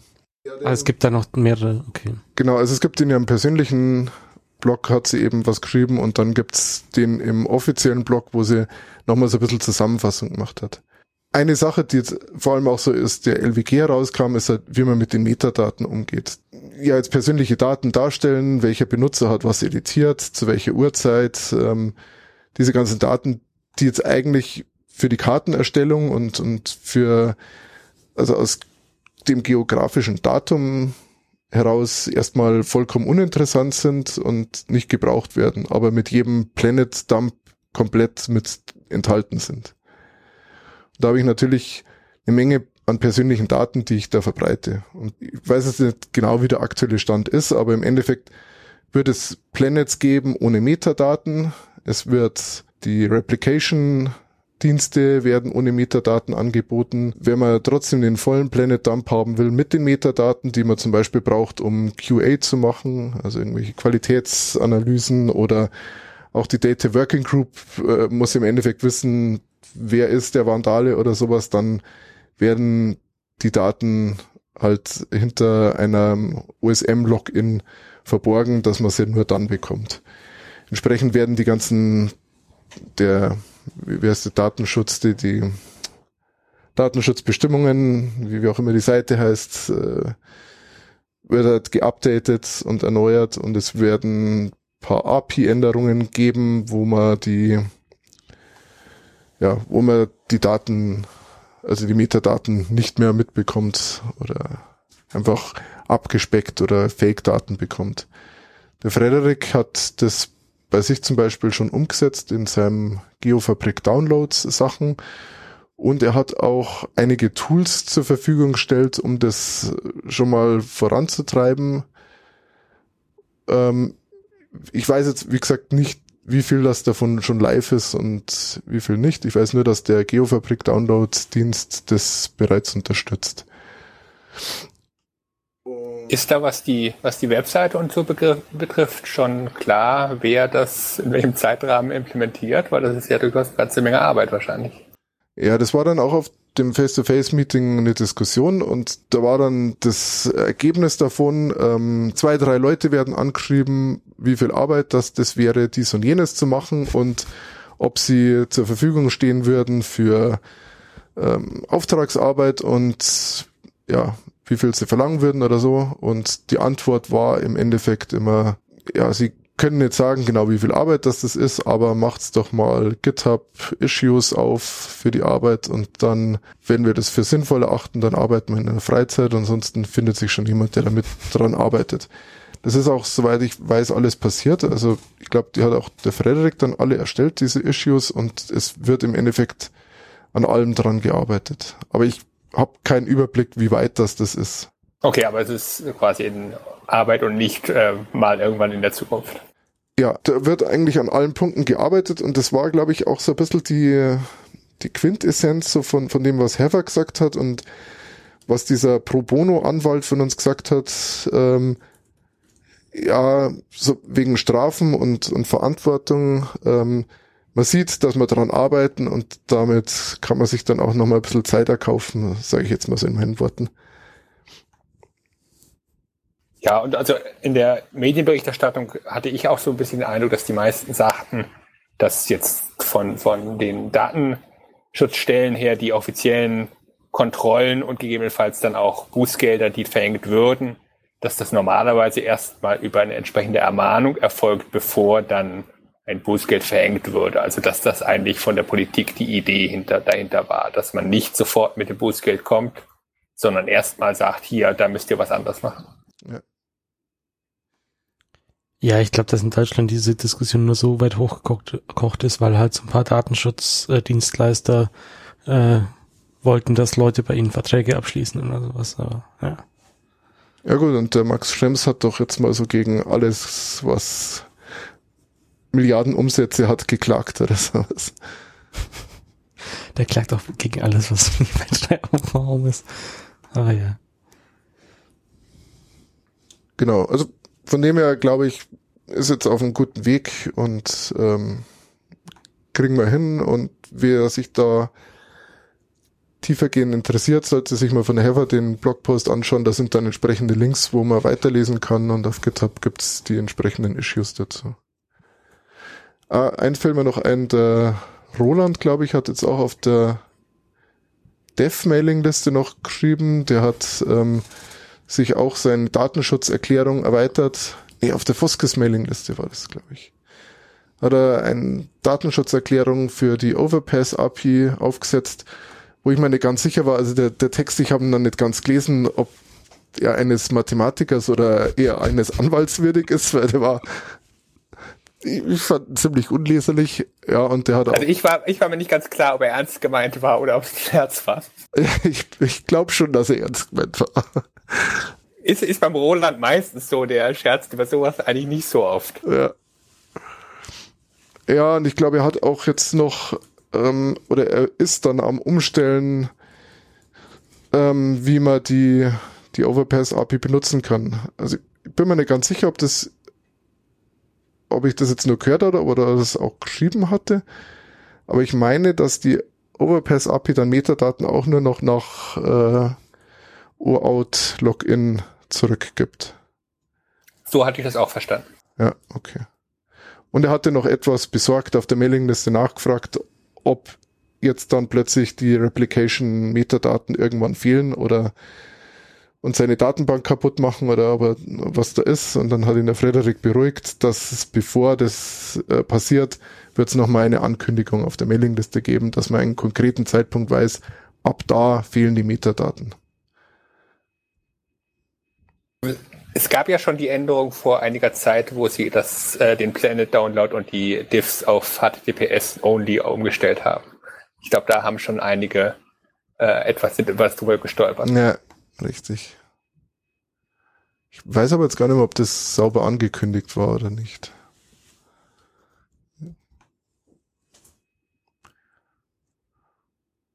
Gut. Ja, und dann hatten wir noch ein relativ großes Thema, das war Diversity und Communications. Das war das Thema, wo ich ziemlich Panik davon hatte, weil ich da gefühlt ein relativer Außenseiter bin, was, was meine Meinung angeht. Und auch so auf der Mailingliste das, ja, die Leute, die jetzt sagen, ja, OpenStreetMap ist so schlimm, das ist, äh, kann man es nicht aushalten, die Diskussionen sind so ähm, erhitzt und gemein und ähm, brauchen unbedingt ein COC schon ziemlich krass abgehen, finde ich, was, wie sie schreiben und, und was sie schreiben. Ja, und da hatte ich Befürchtungen, dass das bei dem Face-to-Face-Meeting dann ähnlich läuft, dass man sich da nicht ja, seine Meinung dazu kundtun kann, weil man dann gleich ausgegrenzt wird oder so, aber auch da hat dann dieser amerikanische Kommunikationsstil irgendwie ja sein Gutes gehabt, dass es durchaus möglich war, verhältnismäßig offen zu sprechen und Kate obwohl sie da auch relativ starke Meinung dazu hat, ähm, dann eigentlich recht freundlich war und, und gut erklärt hat, warum und wieso äh, sie gewisse Sachen so sieht, wie sie sieht. Es ging halt, ja, weiß nicht genau, wie weit dass ich da jetzt gehen kann, ohne da jetzt persönlich zu werden.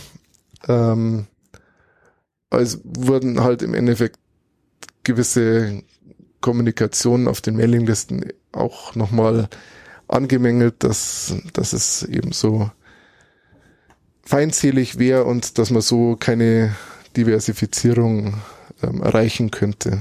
Und das ist halt ähm, schwierig. Ich hatte ja in meinem Kommentar ein bisschen angedeutet, hat ihr ähm, das nur auf der rein praktischen Ebene, es gibt da irgendwelche um, unfreundlichen Leute, das müssen wir regulieren, oder hattet ihr da auch auf einer eher theoretisch moralphilosophischen Ebene darüber diskutiert? Ja, also die Sache war, wie soll ich das jetzt äh, sagen? Ähm, das war das, äh, bei allen anderen Themen war man sehr frei in dem, wie man an dieses Thema herangegangen sind, wie wir darüber diskutiert haben und, und was herauskommen kann. Bei diesem Kommunikations- und Diversity-Thema war es aber verhältnismäßig stark vorgegeben. Das hatte ein Vorstandsmitglied vorbereitet und ähm, ich hatte sehr stark das Gefühl, dass man dass wir die Vorgabe hatten, wir haben ein Problem, ein konkretes Kommunikationsproblem. Wie lösen wir das? Dann, ja, aber die Frage, ob, ob ihr ein Problem habt oder nicht, das ist doch erstmal diskutabel, oder? Das äh, hätte ich an sich auch so gesehen, aber es war jetzt erstmal von der Vorbereitung her, hatte ich so empfunden, dass es implizit war, wir haben ein Problem. Dann sind wir in zwei Gruppen, haben wir uns aufgeteilt und haben wir im Endeffekt drüber oder wollten drüber diskutieren, wie wir dieses Problem lösen. Ich war da in der Gruppe mit äh, Michael, Frederik und Kate. Und unsere Diskussionsgruppe war, hat sich eigentlich sehr stark darauf beschränkt, darüber zu diskutieren, ob wir ein Problem haben oder nicht. Und ähm, ja, weiß jetzt, also das, das Ergebnis war eigentlich, dass wir eher kein Problem haben, dass, dass es vereinzelt mal Meinungen sind, die, die halt etwas erhitzt sind, aber dass an sich die Diskussionen immer sehr on topic sind, vor allem jetzt auf den normalen Mailinglisten. Und in der zweiten Gruppe weiß ich nicht so ganz, was rausgekommen ist. Also es war am Ende so, dass die Person oder die Personengruppen, Gruppe, die dieses Thema eingebracht hat in das Face-to-Face-Meeting, denke ich, mit dem Gesamtergebnis nicht zufrieden war, wie das alles abgelaufen ist. Ja, und ähm, von dem her kann ich jetzt nicht genau sagen, wie da das gewünschte, wie, wie die Diskussion eigentlich erwünscht gewesen wäre oder was das Ergebnis gewesen wäre. Ich war. Ja, wussten die vielleicht auch nicht ganz genau, nicht? Die hatten halt ihre, ihre, ihre Gefühle dazu und haben das halt dann so eingebracht irgendwie. Ne? Ja, ist gut möglich, ja. Also ich habe es ja auch im Blogpost ein bisschen geschrieben, für mich war es ziemlich schwierig, weil, oder ich bin da sehr erhitzt auch rangegangen, weil weil mich das immer ziemlich nervt, wenn in diesen Diskussionen von vornherein schon klar ist, was rauskommen muss und wenn man nichts anderes sagen darf und wenn man bei, bei gewissen Kommunika ähm, Diskussionen schon vorher weiß, wer eigentlich der Schuldige ist. Und ich glaube, ich habe es im Blogpost auch verlinkt, also diesen den Code of Conduct von dieser Diversity Mailing List, den finde ich einfach, das ist sowas richtig inakzeptables. Ich verstehe nicht, wie man das fair äh, als akzeptabel bezeichnen kann. Ja, also ich, ich kann mich da nicht anmelden. nee, nee, wirklich. Also ich, ich habe mir das angeguckt und gesagt, nö, nö, da kann ich mich nicht anmelden. Ja. Also ich, ich, ich kann nicht äh, auch nur annäherungsweise garantieren, dass ich nicht dagegen verstoße. Ja. Ja, und es war jetzt eigentlich auch, ich habe mir davor vorgenommen, bei dem, bei diesem Thema diesen Code of Conduct konkret anzumerken und zu sagen, gegen sowas müssten wir was tun. Aber ja, in der ganzen Diskussion, es, es kam eigentlich nicht dazu. Und wir waren dann auch wieder in der Gesamtgruppe bei einem Zustand, wo, wo keiner irgendwie was Sinnvolles hätte beitragen können, ohne dass wir uns da in einen Zustand gegangen wären, dass, dass wir uns gestritten hätten oder sowas, sage ich mal. Also es war, ähm, ich glaube am Sonntagabend hat man darüber gesprochen und es war so das letzte Thema und es war dann eigentlich das Beste, dass wir Schluss gemacht haben und noch was essen gegangen sind zum gewissen Zeitpunkt. Ja, ich meine, das ist nicht das schlechteste Ergebnis, was dabei rauskommen könnte.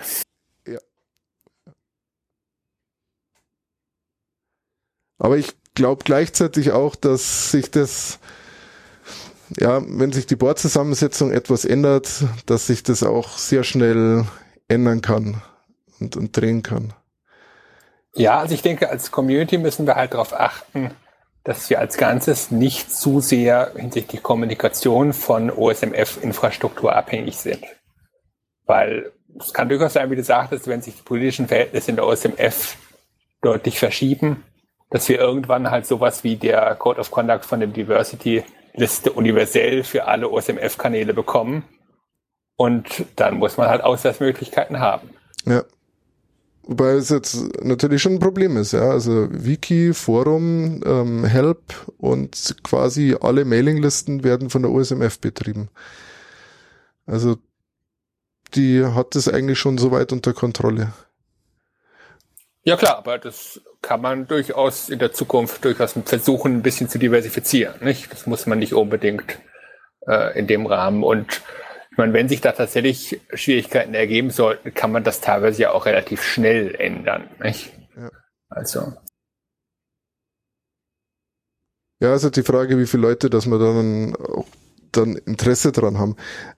Es ist ja gleichzeitig so, auf den meisten Mailinglisten wird ja eigentlich nur sachlich diskutiert und über das Thema. Also diese ganzen Randfälle, dass, dass ich jetzt irgendwelche Themen habe, wo dann irgendwelche homophoben Leute anfangen, was über Schwule zu sagen oder ähm, was weiß ich, dass über Schwarze gelästert wird. Also das, das sind eigentlich Sachen, die, die jetzt erstmal gar nicht sonderlich viel Sinn machen, dass die überhaupt als Thema aufkommen. Deshalb glaube ich, ist das in den meisten Fällen gar nicht relevant. Also die einzigen Fälle, die ich bedenklich fand in der Vergangenheit, waren eigentlich so die paar Dinge, wo zu On-Topic-Sachen, also OSM-Bezug, halt irgendwelche Dinge gesagt wurden, die unmöglich waren. Also Lästereien über OSM, zum Beispiel dieser eine Hot-Typ da vor einiger Zeit, der da irgendwie über die, äh, genau über das Thema, über die Kommunikationsstil im OSM-Umfeld, wie unmöglich der doch wäre, da abgelästert hat. Ich weiß nicht, ob du dich erinnerst. Ähm, Black Girardeau oder so. Meinst du? Nee, äh, dieser andere, wie heißt er? Der da irgendwie beim Red Cross arbeitet. Ja, ich dachte, es wäre. Ich glaube, ich erinnere mich. Der aber dann dieses, diese Meinung sehr unfreundlich kundgetan hat und das aber nicht auf einer OSMF, sondern auf Twitter, glaube ich, war das, oder? Genau, es war auf Twitter und er hat sich dann auch irgendwie dann versucht rauszuwinden mit, war ja gar nicht so gemeint und dergleichen, ja, ja. aber mhm. zurückgenommen hat das nicht wirklich und ja. Ja, ist mir auch aufgefallen.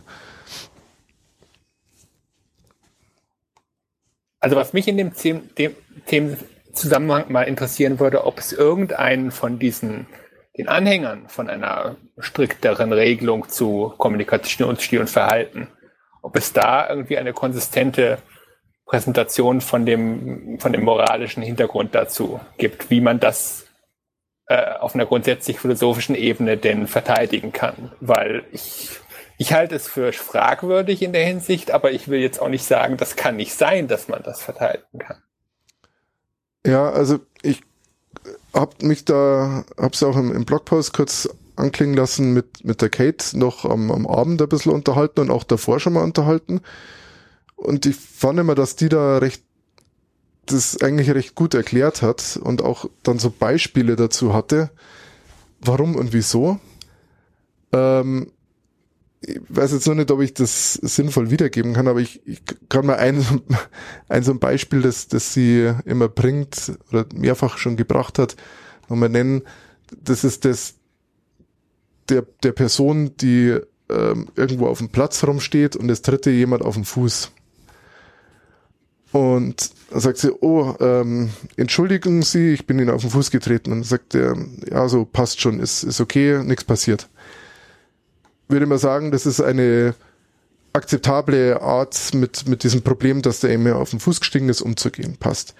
Wenn der jetzt aber da steht und es tritt ihm aus irgendeinem Grund jeden Tag jeder dauernd auf den Fuß, so nicht absichtlich, aus Versehen, und das passiert ihm tausendmal am Tag, dann ist es, also dann kann man das aus seiner Sicht nachvollziehen, dass er dann sagt, du Arschloch, warum trittst du mir auf den Fuß?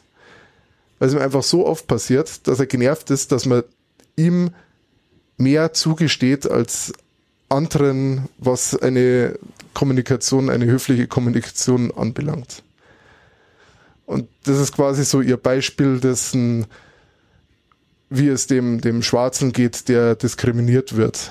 Und auch. Ja, aber das ist doch gar nicht die Frage. Also es geht ja nicht darum, die Frage, ob es Diskriminierung gibt, sondern ob wir Verhaltensregularien brauchen, um die zu managen. Also nicht nur, ob wir die, ob das sinnvoll ist, sondern ob auch die, diese Regularien überhaupt einen positiven Gesamteffekt haben. Ja, aber da muss man natürlich sagen, wir haben ja diese Regularien im, in der OpenStreetMap Foundation ja mit der Etikette. Oder die jetzt auch nee, nee, nee. Also das wird immer falsch präsentiert. Diese Etikette, das ist ja im Grunde genommen nur eine Wiki-Seite. Nicht? Und die dokumentiert, wie das meiste im Wiki im Grunde genommen, oder soll dokumentieren, was de facto der Stand ist, wie die Sachen gehandhabt werden. Und die, die meisten Formulierungen da in der, auf der Etikette-Seite, das sind Sachen, die vor vielen, vielen Jahren irgendwann mal der Steve da reingeschrieben hat. Und wo jetzt die Legitimation dieser Regeln ist, dass ja eigentlich Moderationsregeln sind, das waren gar nicht Verhaltensregeln im Grunde genommen. Das ist, boah, Frage. Ja, also diese Etikette im Wiki wurde vom OpenStreetMap-Vorstand ähm, irgendwann abgesegnet. Also, war äh, als der Steve noch im Vorstand war. Das weiß ich nicht. Also der Mikel hat darauf hingewiesen, dass das der Fall ist. Ja, ich erinnere mich, dass der Mikel das irgendwann mal gebracht hatte und das auch erwähnt hatte, aber ich habe dann nachgeschaut gehabt in den Protokollen und äh, in der Wiki-History und das war der Steve, der da, weil da irgendwann mal die Worte hoch hergingen und eben die Leute tatsächlich da ein bisschen ausfällig geworden sind, sagte, jetzt machen wir das mal.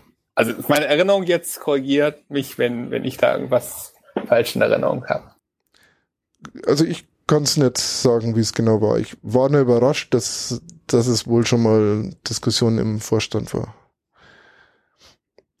Nee, nee, das, das kann ich bestätigen, das hatte ich nachgeguckt und wie gesagt, da gab es auch, auch so eine Mailinglisten-Kommunikation dazu, wo halt der Steve auch mit sehr krassen Worten da teilweise gesagt hat, wir müssen jetzt da eingreifen und mhm. ich kann auch schauen, ob ich das nochmal raussuche äh, dass man das irgendwo in, in den Kommentaren dazu. Ja gut, also ob sie da dann so allgemein eine Meinung, also ob sie dazu auch was hat, das weiß ich jetzt nicht. Habe ich jetzt mit der Kate nie gesprochen und kann ich selber auch nicht sagen. Aber ähm, muss sagen, nachdem ich jetzt zum Beispiel also mit, mit gewissen Leuten in der DWG zu tun hatte, dass man irgendwie ab einem gewissen Punkt was unternehmen muss, finde ich nachvollziehbar. Ja. Also ich meine, ich persönlich habe kein Problem damit, wenn, wenn mir ein Arschloch gegenüber sitzt und sich während es aufführt. Aber ich verstehe es, dass man nicht jedem alles durchgehen lassen kann. Nein, das, das war auch nicht das, was ich jetzt als, als Standpunkt vertreten wollte, sondern mir ging es darum, dass die konkreten Regeln, die dafür vorgeschlagen werden, wie zum Beispiel in der von dir zitierten äh, Diversity Mailing List Code of Conduct oder wie im SOTM Code of Conduct, dass die äußerst problematisch sind, insbesondere jetzt bei einer globalen Community wie OSM, wo die Leute aus den unterschiedlichsten kulturellen Hintergründen kommen und ganz unterschiedliche Verhaltensweisen als normal und als äh, bedenklich ansehen. Ja, interessante Frage, ja, weiß ich auch nicht. Aber ich meine, da geht natürlich trotzdem das mit diesem äh, auf den Fuß steigen, ähm, ist halt so ein bisschen ein, ein Randfall, der zumindest diese komischen Ausnahmen, die in diesem Code of Conduct drin sind, ähm, versucht zu legitimieren. Ich habe da mal vor einiger Zeit in meinem Blog was zu geschrieben, vor allem zum Sortem Code of Conduct, äh, zu der Frage, wie man denn in so einem sehr diversen äh, globalen Umfeld versuchen könnte, da so Grundregeln aufzusetzen. Äh, könnt ihr ja mal verlinken, wenn das war Das habe ich, glaube ich, auch auf Deutsch geschrieben. Das heißt, mit den Themen wären wir jetzt eigentlich durch. Ja. Gibt es noch so eine Zusammenfassung? Gesamteindruck hat man vorne schon schon, oder? So ein Abschluss für das? Kann jetzt eigentlich nur noch mal so zum Gesamtausgang des, des Face-to-Face-Meetings was sagen. Ähm, ich war jetzt persönlich eigentlich, äh, fand's ähm, ganz gut. Ähm, ja, ich weiß jetzt nicht, ob, ob produktiv der, der richtige Ausdruck ist, aber ich hatte so gewisse Befürchtungen davor, die sind nicht eingetreten. Das mit Microgrants voranbringen und so fand ich positiv, dass wir mit der EU-Datenschutzgrundverordnung weitergekommen sind. War eigentlich das Gesamtergebnis ähm, okay, weil der Christoph das ja auch gefragt hat, inwiefern die Tausende Euro, die wir da jetzt ausgegeben haben, um uns zu treffen, ist es das wert? Ich hatte das im Blog ja ein bisschen so geschrieben, man lernt sich kennen, ähm, besser kennen oder jetzt die, die Hever kennen und um diese Diskussion nicht jedes Mal wieder zu müssen, innerhalb des Boards übrigens, äh, würde ich dem nächsten Vorstand einfach mitgeben, macht dieses Meeting und lasst die Diskussion sein. Ja, aber doch hinterher dann doch ähm, dem gegenüber dem Membership kommunizieren, ob und inwiefern das erfolgreich war. Und falls es irgendwann mal aufhört, erfolgreich zu sein, dann doch sagen, ja, dann müssen wir mal wieder drüber diskutieren. Diesen Gedanken hatte ich jetzt natürlich dann erst gesehen nach deinem Kommentar, deshalb habe ich da auch nichts dazu geschrieben. Weiß ich ehrlich gesagt nicht, inwiefern, dass ich jetzt das gegenüber der Mitgliedschaft rechtfertigen kann.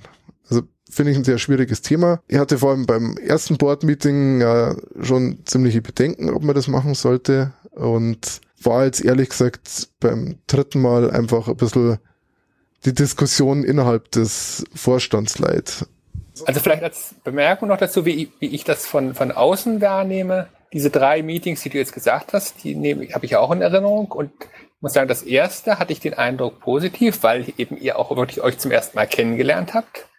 Beim zweiten hatte ich den Eindruck, aus meiner subjektiven Perspektive als Außenstehender, da ist sehr, sehr wenig bei rausgekommen, weil ihr hattet zwar eine ganze Menge Themen angeschnitten, die aber dann weitestgehend im Sand verlaufen sind, wie zum Beispiel die Microgrants, das war ja auch letztes Mal schon Thema, aber dann bis zu diesem, bis zu einem Jahr später kam da ja nicht wirklich viel bei raus. Und bei diesem Mal wird man halt sehen. Nicht? Ich fürchte, ich kann mich dem nur anschließen. Also, um es auch klar zu sagen, ich glaube nicht, dass es erfolglos war, nicht? Sondern ich denke halt nur, dass es wichtig ist, dass man das in irgendeiner Form kommuniziert, so dass andere das nachvollziehen können, nicht? Ja. Also ich, ich glaube schon, jemand seid alle schlaue Leute und äh, engagiert und bemüht, dass da was bei rausgekommen ist. Aber das muss man ja irgendwie in einer Form auch sehen können. Ja, ich hoffe mal, dass am Ende wirklich was rauskommt, dass wir mindestens jetzt die Microgrants mal zu Soten starten, das wäre gut. Wenn bei der Datenschutzgrundverordnung sieht man auch so schon was, auch wenn jetzt da viel der Arbeit eigentlich von der Licensing Working Group gemacht worden ist. Und was man auch noch dazu sagen muss, ähm, die Zeit, die wir da jetzt investiert haben, die ist sonst schwierig zu investieren in, in der Diskussion, weil man einfach immer das Problem hat, wenn man zu Hause sitzt, dann ja, sind Kinder da, Frau da, Freundin da, was auch immer, ähm, dann ist es einfach schwieriger, so viel Zeit am Stück zu reservieren für, für, eine, für, für gewisse Themen. Und das ist da halt ziemlich klar, man, man fährt hin und dann trifft man sich für OpenStreetMap und dann macht man auch nur das. Und zwar den ganzen Tag. Und das ist auf jeden Fall ein Vorteil. Sagt natürlich auch nichts darüber aus, ob es das Geld wert war oder nicht. Also mein Eindruck generell so vom Board ist auch so ein bisschen, ich meine, ihr seid jetzt die allermeisten von euch auch schon wieder relativ lange dabei, nicht? Und ähm, das führt natürlich auch zu einer gewissen, wenn man sagen, dass man eine gewisse Routine reinbekommt und vielleicht aber auch nicht mehr ganz so viel produktiv ist wie in den ersten im ersten halben Jahr, im ersten Jahr, wo man sagt, ich bin jetzt neu, ich will hier was reißen, nicht? Also mhm. Also das ist so ein bisschen den Eindruck, den ich vom aktuellen Board habe. Kann ich jetzt nur für mich selbst beantworten. Ähm, das ist, denke ich, nicht einer Routine geschuldet, sondern eher persönlichen Lebensumständen zur Zeit, dass ich nicht genug Zeit äh, übrigen kann, eigentlich wesentlich mehr auf meiner To-Do-Liste habe, als ich abarbeiten kann, was ich ziemlich nervig finde und deshalb ja ziemlich sicher auch nicht mehr kandidieren werde. Also im Dezember ist ja meine mein Term um, werde ich äh, fliege ich quasi raus. ähm, und ähm, Mikel oder so hat mich das auch beim ersten Mal gefragt gehabt, äh, wo wir darüber diskutiert haben, wer beim nächsten Mal, wer sich wieder wählen lässt oder wer wieder antritt. Und ja, so, so meine Ansicht war ein bisschen das Einzige, was ich momentan positiv, konstruktives leiste, ist ähm, immer quasi den anderen gegenzureden. Ich glaube, das ist mein, mein, mein konstruktiver Beitrag momentan. Ja, aber das sollte die anderen ja mal ein bisschen zu denken geben. Also schlimm, glaube ich, wäre es, wenn Frederik und ich gehen würden weil dann zwei Leute, die was was sagen oder ich sag, vielleicht deutsche Interessen vertreten oder wie auch immer weg wären. Das wäre schlecht, denke ich. Ja, ihr seid die einzigen beiden echten Europäer in dem Sinne, nicht? Also die, die sowohl aus Europa stammen als auch in Europa oder für europäische Arbeitgeber tätig sind. Ja. Wenn, wenn du jetzt freiwillig sozusagen den, den Sitz freigibst zur Neuwahl, dann finde ich da vor allem schade, dass der Mikel ja äh, damit darum umgebracht wird, dass er antreten muss. Weil er wäre der andere, der. Nee, also einer von euch beiden ist, glaube ich, dran, nicht? Ja, stimmt. Es kann sein, dass zwei von drei. Und, und der Mikel ist ja bei weitem, bei weitem im Board der Dienstälteste, der am längsten schon im Board ist. Also nicht ununterbrochen, der war, hat ja früher schon mal und in dem Sinne würde ich sagen, im Grunde genommen ist der Mikel, der als erstes raus sollte, jetzt ohne zu sagen, ob wer jetzt persönlich da ähm, wichtiger an Bord ist, aber rein jetzt aufgrund von Dienstalter, würde ich sagen, müsste der eigentlich als erstes seinen Sitz zur Verfügung stellen und äh, sich einer Wiederwahl stellen. Ja, ich weiß jetzt nur mal, wer der dritte war. Ich glaube, der Mikel hat sowieso gesagt, dass er auch so Wiederwahl machen würde. ah, okay, ja, dann ist ja, dann ist ja kein Problem. Ich glaube, der Martein müsste noch, steht noch dann zur. Stimmt, der Martein, ist der Martein mit dir gewählt worden? Ja, ich denke schon, ja. Okay, dann sind es ihr drei, glaube ich. Ja. Sind es drei Sitze, die, die zur Wahl. Also da war ja eine ganze Reihe äh, Sitze, die in einem, in einem Wahlgang damals gemeinsam gewählt wurden und die alle jetzt gleichzeitig. Und das ist ja durch die, durch die Wahlregelung ist das ja so, dass es gestaffelt wird. Also das Los entscheidet dann ja eigentlich im Grunde genommen. Ja, genau. Aber wenn du sagst, du gibst deinen Sitz frei und kandidierst auch nicht wieder und der Mikel sagt auch, er gibt seinen frei und kandidiert gegebenenfalls nochmal, dann würde ja der äh, Martin eben nicht, wenn er nicht selber möchte, zur ja, Wahl stehen wahrscheinlich. Genau. Mhm. Ja, brauchen wir jemanden neuen dann, der, der die europäischen Interessen vertritt. Aber ja, eigentlich, eigentlich wäre ja längst überfällig mal ein Franzose, nicht? Ja, ich, ich wollte gerade noch anmerken, ich habe es ja zu dir schon mal gesagt, ich, fände an sich, dass äh, du ganz gut wärst, aber ich würde dich trotzdem nicht wählen, weil du als jemand, der auf der Mailingliste Stuck macht, wesentlich besser geeignet bist. Ich, ich könnte vielleicht eine ganze Menge Geld damit verdienen, dass ich den Leuten anbiete, gegen Geld nicht anzutreten.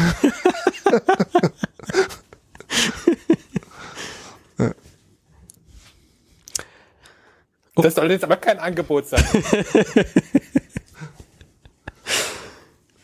also nicht, dass ich jetzt Geldangebote bekomme. Kommen wir zum nächsten Thema. Oder zum zweiten großen Thema der Folge. Weil wir ja auch vorher schon bei der Mitarbeit waren und bei den Volunteers, ähm, wollte ich noch was zur Wochennotiz sagen, ähm, die ja wie der Name schon sagt, einmal wöchentlich rauskommt oder in den anderen Sprachen heißt dann Weekly USM. Und da haben wir momentan auch ein bisschen wieder mal ein personelles Problem, was von Zeit zu Zeit immer mal wieder auftritt.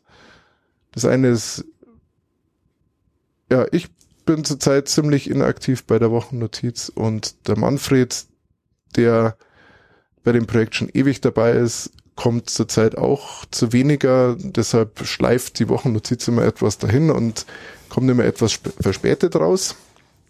Und da wäre es schön, wenn wir unter den Hörern ein, zwei Leute finden würden, die da mithelfen und mitarbeiten.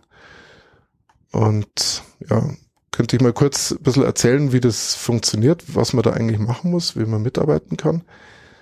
Da gibt's ja von The Five ähm, ein Programm, den USMBC, den OpenStreetMap Block Collector, das er extra für die Wochennotiz und für Weekly USM erstellt hat. Das ist ein ja, Programm, wo ich einen Link einstellen kann, über den ich dann berichten will und der bekommt dann ja, ein ID und kann damit dann tracken, dass der Link nicht schon vorhanden ist, ähm, wird dann einer bestimmten Ausgabe zugeordnet und dann kann ich Markdown dazu schreiben. Also so kleine Textstückchen, die den Link umschreiben und dann verlinken und wo ich dann noch so ein bisschen kleineres Markup reinschreiben kann. Diesen OSMBC, diesen OpenStreetMap Block Collector kann ich seit, nicht, seit drei, vier Monaten auch als Gast benutzen, kann ich mich einfach einloggen. Das ist mit äh, OAuth von OpenStreetMap wird das genutzt. Kann sich jeder, also der ein OpenStreetMapper ist oder einen Account hat, kann sich da einloggen und auch ähm, Links ähm, einstellen und auch Texte schreiben. Ähm, sieht man aber halt nur eingeschränkt. Man sieht nicht die komplette Ausgabe, sondern man sieht nur die Links, die man selber zur Verfügung gestellt hat und Kommentare dazu. Ansonsten, wenn man vollständiges Redaktionsmitglied ist, dann sieht man eben die komplette Oberfläche von dem Block Collector und da kann ich dann für die einzelnen Ausgaben ähm, oder für die einzelnen Artikel dann unten drunter auch Kommentare anschauen, kann mich drüber unterhalten, ob man den umschreiben sollte oder nicht. Ich sehe die verschiedenen Sprachen für die verschiedenen Ausgaben. Ähm, ich kann Artikel dann auch up und down voten. Das ist dann immer so intern so Regel, das ist ja nicht relevant oder das ist Werbung, dann schmeißen wir es raus. Das ist interessant, muss rein. Ähm, kann es verschiedene Kategorien zuweisen und ja, im Endeffekt das dann erstellen, was wie halt die Wochennotiz dann ausschaut. Und hat dann auch so ein paar Automatismen drin, dass am Montag um 24 Uhr ist Redaktionsschluss. Da kann ich dann Links nur noch in die nächste Ausgabe reinstellen. Ähm, und wenn dann alle Artikel geschrieben sind, also für jeden Link ähm, Markdown vorhanden ist, dann kann ich das Ganze exportieren in ein HTML, kopieren das auf WordPress hoch und veröffentlichen das Ganze dann. Da gibt's im Wiki auch ähm, unter der Wochennotiz beziehungsweise unter Weekly USM, verlinkt man dann in den Show Notes, ähm, so kleine Anleitungen und auch Zusammenfassung, wie das funktioniert. Und im, der, auf der Seite Weekly USM, beziehungsweise auf dem deutschen Blog, gibt es auch jeweils nochmal Artikel, wie man den USM Blog Collector benutzt, wenn man Gast ist, also diesen Gast-Account benutzt. Haben halt früher häufig dann Mails bekommen, wollte nicht das und das äh, in die Wochennotiz reintun und jetzt kann man das halt selber machen. Und das Ganze, wenn so eine Ausgabe dann fertig ist, wird sie eben auf WordPress hochgeladen. Da können dann die einzelnen Sprachversionen unterschiedlich fertig sein. Es war jetzt eigentlich lange Zeit so, dass die deutsche Ausgabe immer die erste war. Aber momentan haben wir halt etwas Ressourcenknappheit an deutschen Schreibern. Deshalb ist teilweise die englische früher fertig. Und für jede Ausgabe, die dann fertig ist, wird dann Werbung gemacht auf den entsprechenden regionalen Mailinglisten auf Twitter und im Forum. Und dafür haben wir noch so ein kleines Skript, das das dann im Endeffekt automatisch bewirbt, die Ausgabe.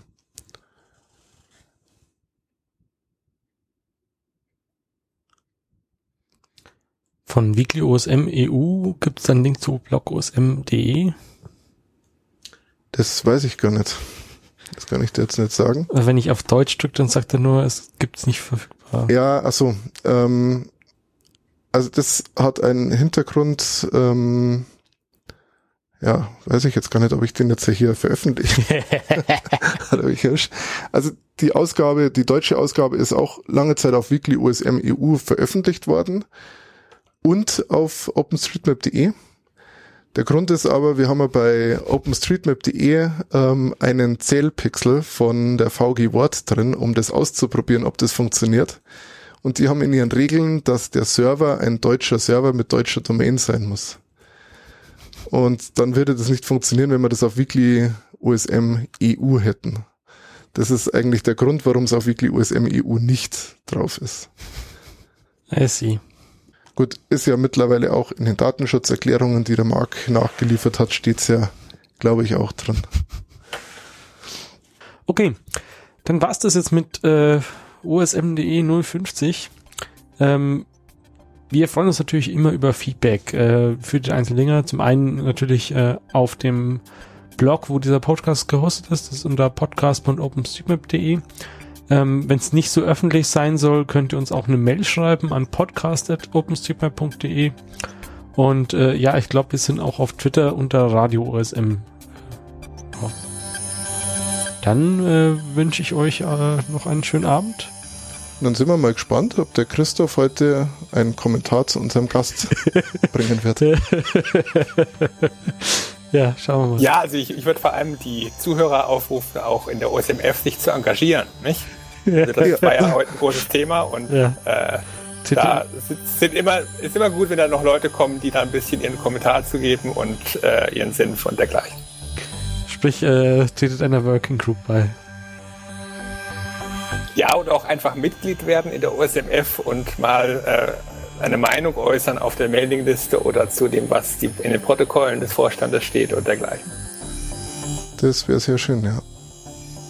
Ich möchte nochmal Statistiken, immer wenn wir hier so Mitgliederaufrufe machen, ob das Likes in der, in der Sind ja öffentlich, können wir nachschauen. Ah, okay, können wir dann verlinken. Okay, Gut.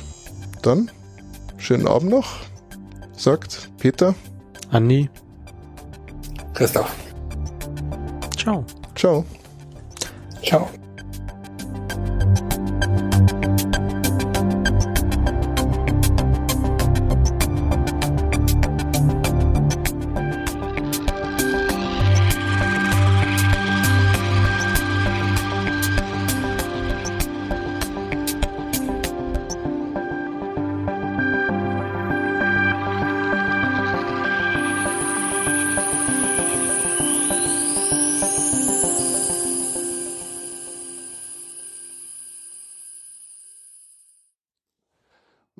Christoph, wir haben ja einen Besucher.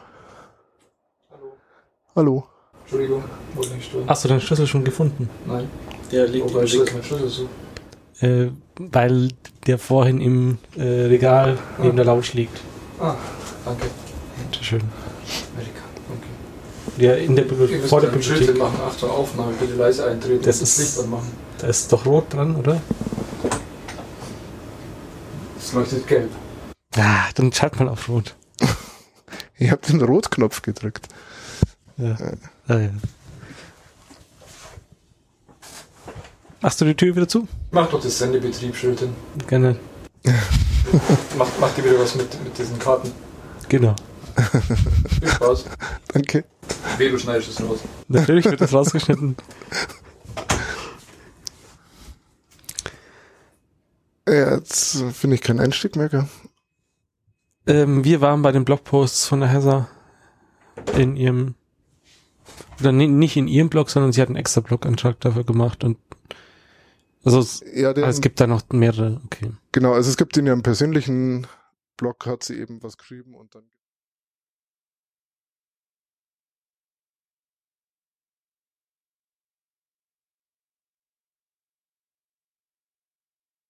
So und jetzt kommt dann halt noch so ein Outro, das ich aber jetzt gerade nicht da habe, aber ja, das baue ich dann noch ein. Okay.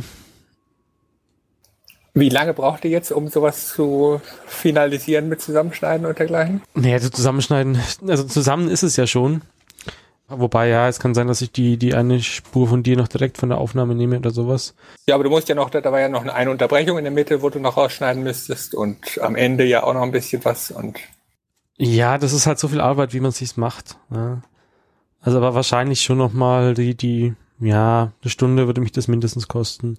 Wenn er gut drauf ist, schneidet er auch meine ganzen Äs raus. ja, nee, muss ja nicht präzise, mir ging es nur um so eine Größenordnung.